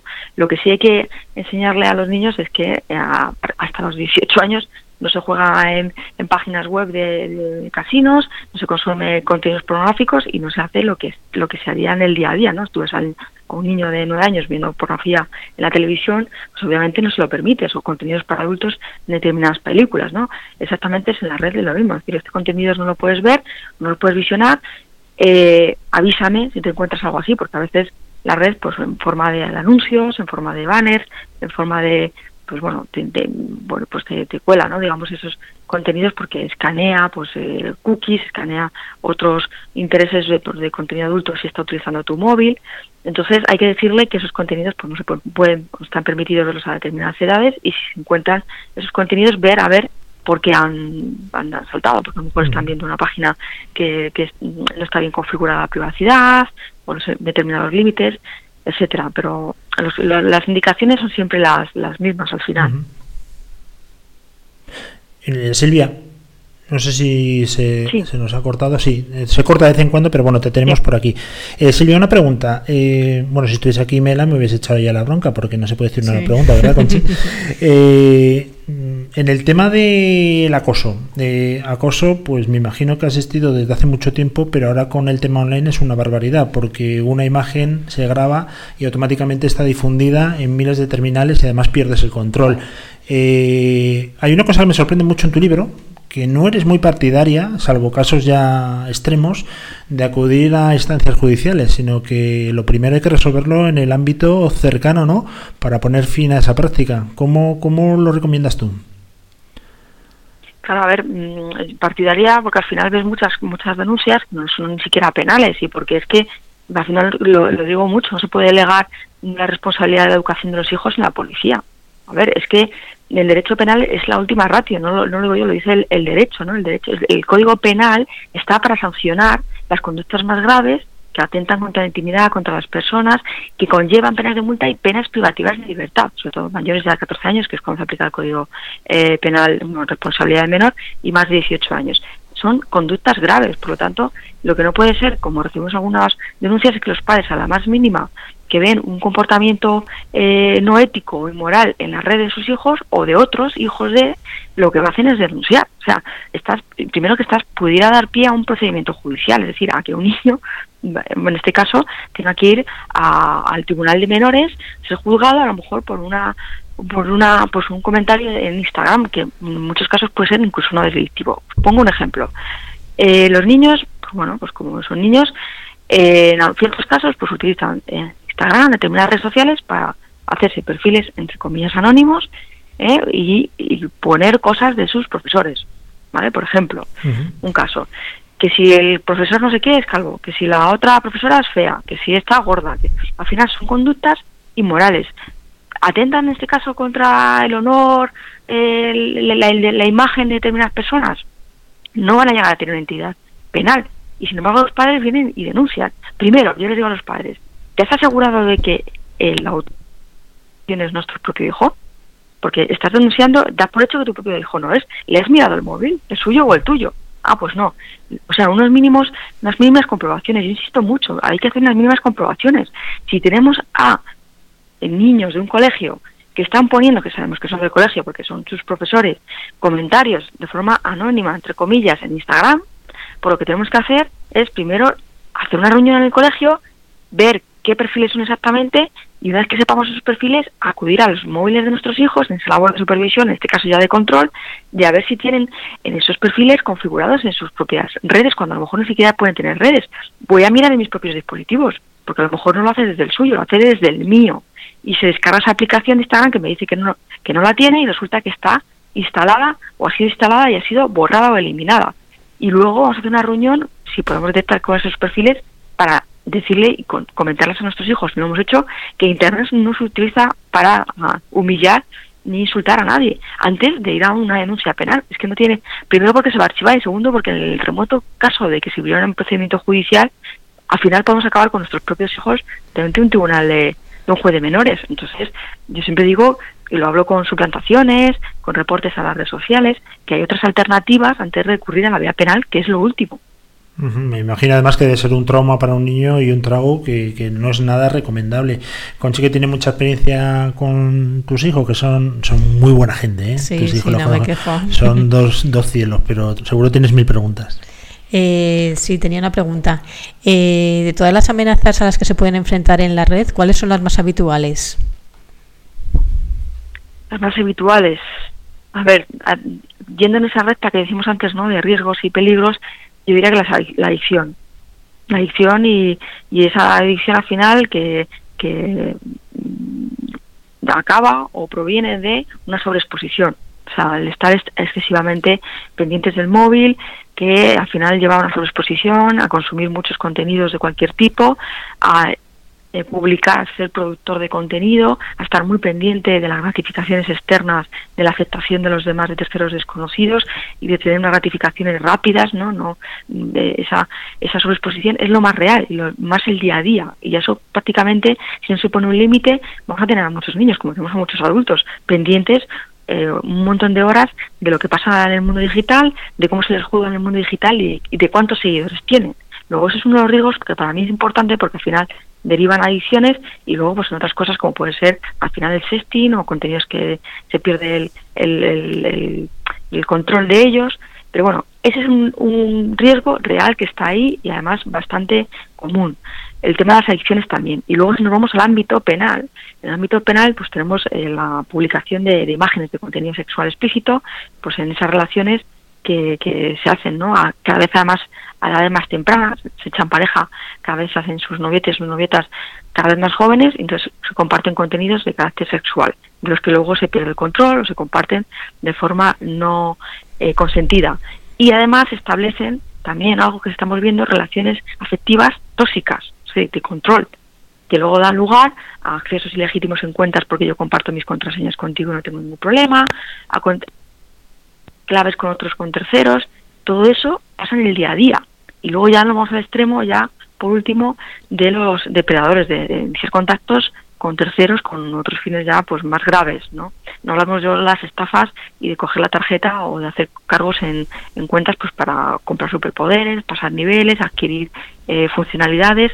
Es el día a día de los niños. Ya nos vamos al extremo en el ámbito penal, como he comentado, con el tema del, de los depredadores sexuales, ¿vale? Y luego el acoso también, ¿no? También estaría ahí presente, pero no tanto como el resto de cosas de las que hemos comentado.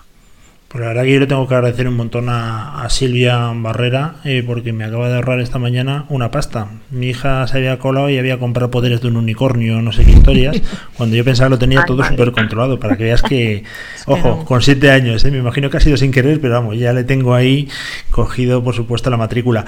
Eh, tener un móvil significa que toda tu información, absolutamente toda, está en la red y que puede ser, si se utiliza mal, compartida con personas no deseables. Una cosa que también tiene que concienciarse la gente, ¿verdad? ¿Dónde entras, dónde sales, a qué horarios tienes, incluso qué posición tienes en ese momento? Ojito con el móvil, ¿verdad? Sí, mm, la verdad es que no somos conscientes. Yo lo, también lo comento en el libro que lo que nos tenemos que olvidar, bueno, tenemos que tener, lo que menos nos tiene que importar cuando se pierde un móvil es, es el, valor, el importe económico también, obviamente, ¿no? Sobre todo si uno deja gastar 1.200 euros en un móvil. Pero hay mucho contenido que luego eso pues podría, podríamos hacer un, un libro con la cantidad, otro libro que no voy a hacer, un libro con la cantidad de eh, situaciones de, de riesgo que se pueden generar a raíz de perder un móvil. Empezando por no tener el código PIN, ¿no? Por ahí hablo también un poco a los padres, digo, ojo, si les dais un móvil cuando, cuando empieza el colegio, con las precauciones que tenéis que tener con vuestros hijos, de establecer códigos de bloqueo, patrones de bloqueo, desde las cuentas eh, personales que están, pues de cuentas de correo, ya sean del padre o, o del hijo, vinculadas a un montón de aplicaciones, contraseñas, eh, fotos, imágenes, vídeos, conversaciones de WhatsApp, o sea, toda nuestra privacidad y de ahí se pueden derivar, como hemos tenido algunas veces, algún caso pues eh, complicado, ¿no? Sobre todo eh, si hablamos del círculo cercano, ¿no? Porque a veces eh, la gente se piensa que por perder un móvil ya, bueno, pues está muy expuesta, tampoco es eso, si tenemos un código de, de bloqueo del móvil no tiene por qué pasar nada, esos móviles se, se formatean, se cambia la tarjeta y se vende, ya está, ¿no? Pero en nuestro círculo cercano, el hecho de dejar el móvil por ahí descuidado o perderlo en un colegio o perderlo en un entorno familiar, personal o de amigos o de pareja, pues sí puede derivar en situaciones más complejas. La verdad que eh, me parece una auténtica maravilla el libro. Eh, yo es que, bueno, tengo que reconocer que me encanta leer, pero es que se lee, Conchi, te lo voy a dejar, pero con vuelta, ¿eh? Porque te conozco, con vuelta. Es una auténtica pasada, es un manual que está perfectamente escrito, entendible 100% para cualquier tipo de nivel. Yo que iba de listo informático por la vida me da cuenta que, ojito, que tienen 200.000 herramientas diferentes como para poder... eh, bueno, pues esconder ciertas cosas y sobre todo es la educación, la educación que le demos a nuestros hijos desde pequeños y concienciarlos de todo lo que existe detrás. No es tampoco ser una labor de policía, sino una labor de, de educación. Hay una pregunta que es la número 43 del libro, de esas 50 que hace Silvia y que responde, que a ti, Conchi, te vendría fenomenal, porque dice, mamá, quiero ser youtuber o instagramer. Ojo, que la pequeña tuya va para No, youtuber, ¿eh? mayor también. Va- también, ojito, que sus ídolos ahora están en YouTube. Eh, Silvia Barrera, inspectora de policía, experta en ciberseguridad, que muchísimas gracias por hablar de tu libro, Nuestros hijos en la red, de la plataforma actual, que es un manual imprescindible para cualquier persona que tenga hijos e imprescindible para quien no los tenga, porque seguramente también a él le va a venir muy bien. Así que te agradecemos un montón que hayas estado hoy con nosotros. Muchísimas gracias a vosotros por el feedback, por eh, haberos leído el libro y, y darme ese feedback tan, tan positivo y sobre todo muy contenta de que le, le deis voz a, a esta, a esta guía tan necesaria. Gracias. Nada, gracias a ti por cuidar de, de nuestros hijos. Un fuerte abrazo, Silvia. Un abrazo. Y nosotros seguimos, nosotros seguimos en directo, pero vamos, seguimos por los pelos, porque son las 12 y 24 de este día 27 de enero. Vamos a hacer un pequeño corte, pero nos tenemos que ir porque viene los generales. Y con eso, pocas bromas.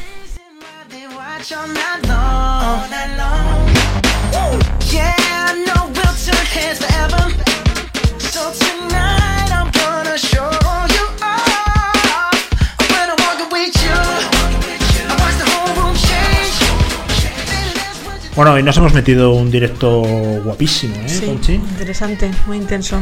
¿Me bajas un poco el volumen si eres tan amable? Eh, muchas gracias. Has empezado el día risueña, lo terminas risueña. Hombre. Ese queso cabrales que desayunas todos los días. Debe tener Sabes que no. Hongos, pero para aburrir. Y ahora, ¿Aquí ves dragones? Oye, hacemos un resumen de todo lo que hemos tenido hoy, casi una pasada, programa 66 de que avisa nuestro traído. Y yo aquí rompiendo la sala del micrófono. Mira, no puede ser más desagradable. Pues hemos tenido a José Manuel Ábalos hablando de ciberseguridad. Después ha venido Fernando López Abril a subastar la cesta de la despensa de la Siberia. Por favor, no os perdéis esta tarde en redifusión el sorteo porque yo creo que ha sido épico. Una mierda el sorteo de Navidad con la bola esa que, se, que metió el tío en... Lo has visto, ¿no? Sí, en el sí, sí. bombo. Aquí nadie se ha enterado de cómo lo ha hecho Fernando. Aquí Ha sido Fernando legal, ha pero- empezado con los logaritmos neperianos y nos hemos perdido. Y lo bueno. que ha dicho, que ha ido a nana en enero. A Nanainanero. Nana en nananero. Nanainanero. Y ojo que en su perfil de Twitter pone cansado. Nada más. Bueno, pues le va a venir bien entonces la cesta. Bueno, Nanainanero, que nos alegramos un montón, que disfrutes y ojo que si eres alérgico al polen, que vaya un bote de polen. no te digo nada. Más. Luego hemos tenido a Rodrigo Moedano, que es el fundador de una empresa que se llama Grampa. Y hemos cerrado con Silvia Barrera Ibáñez y hablando de su libro Nuestros hijos en la red. Tienes una memoria que de verdad es prodigiosa. Eh, efectivamente, esto ha sido todo por hoy. Mañana vendremos con más. Y ahora viene el general Gram, viene también Sebastián Álvaro, el creador de Filo de lo Imposible, aventurero y que ha estado en 200.000 millones de lugares súper peligrosos que cualquiera de nosotros moriría en el minuto uno y que nos van a contar cosas súper interesantes. Os dejamos con ellos ya, hacemos un. Ni un corte, ya directamente Ya nos vamos, sí. ellos. Nos vamos esta tarde de redifusión a partir de las siete y media Sí. y mañana los podcasts. Recordad que hoy ha sido el programa 66. Por favor, no os perdáis nada de este programa, pero en especial el sorteo, porque creo que ha sido épico. Yo, qué pena que no lo hayamos grabado ¿eh? y lo hayamos emitido en directo en Twitter, porque ha sido bestial. Pero bueno, mm, ahí os dejo el, el titular. Un abrazo, le hablo con Chiburgos. Y Luis Vega. Mañana nos vemos y más. mañana. Muchas gracias. The bright side of life. Always look on the light side of life. Lo tomaré como halago y te beberé de un trago. El que avisa no es traidor. El que avisa no es traidor. Te voy a beber de un trago. El que avisa no es traidor. Te voy a beber de un trago. De un trago voy a beberte. A ver si de ti. El que avisa no es traidor. En directo cada día en másqueunaradio.com. Másqueunaradio.com. Más que una radio.com. Más que una radio.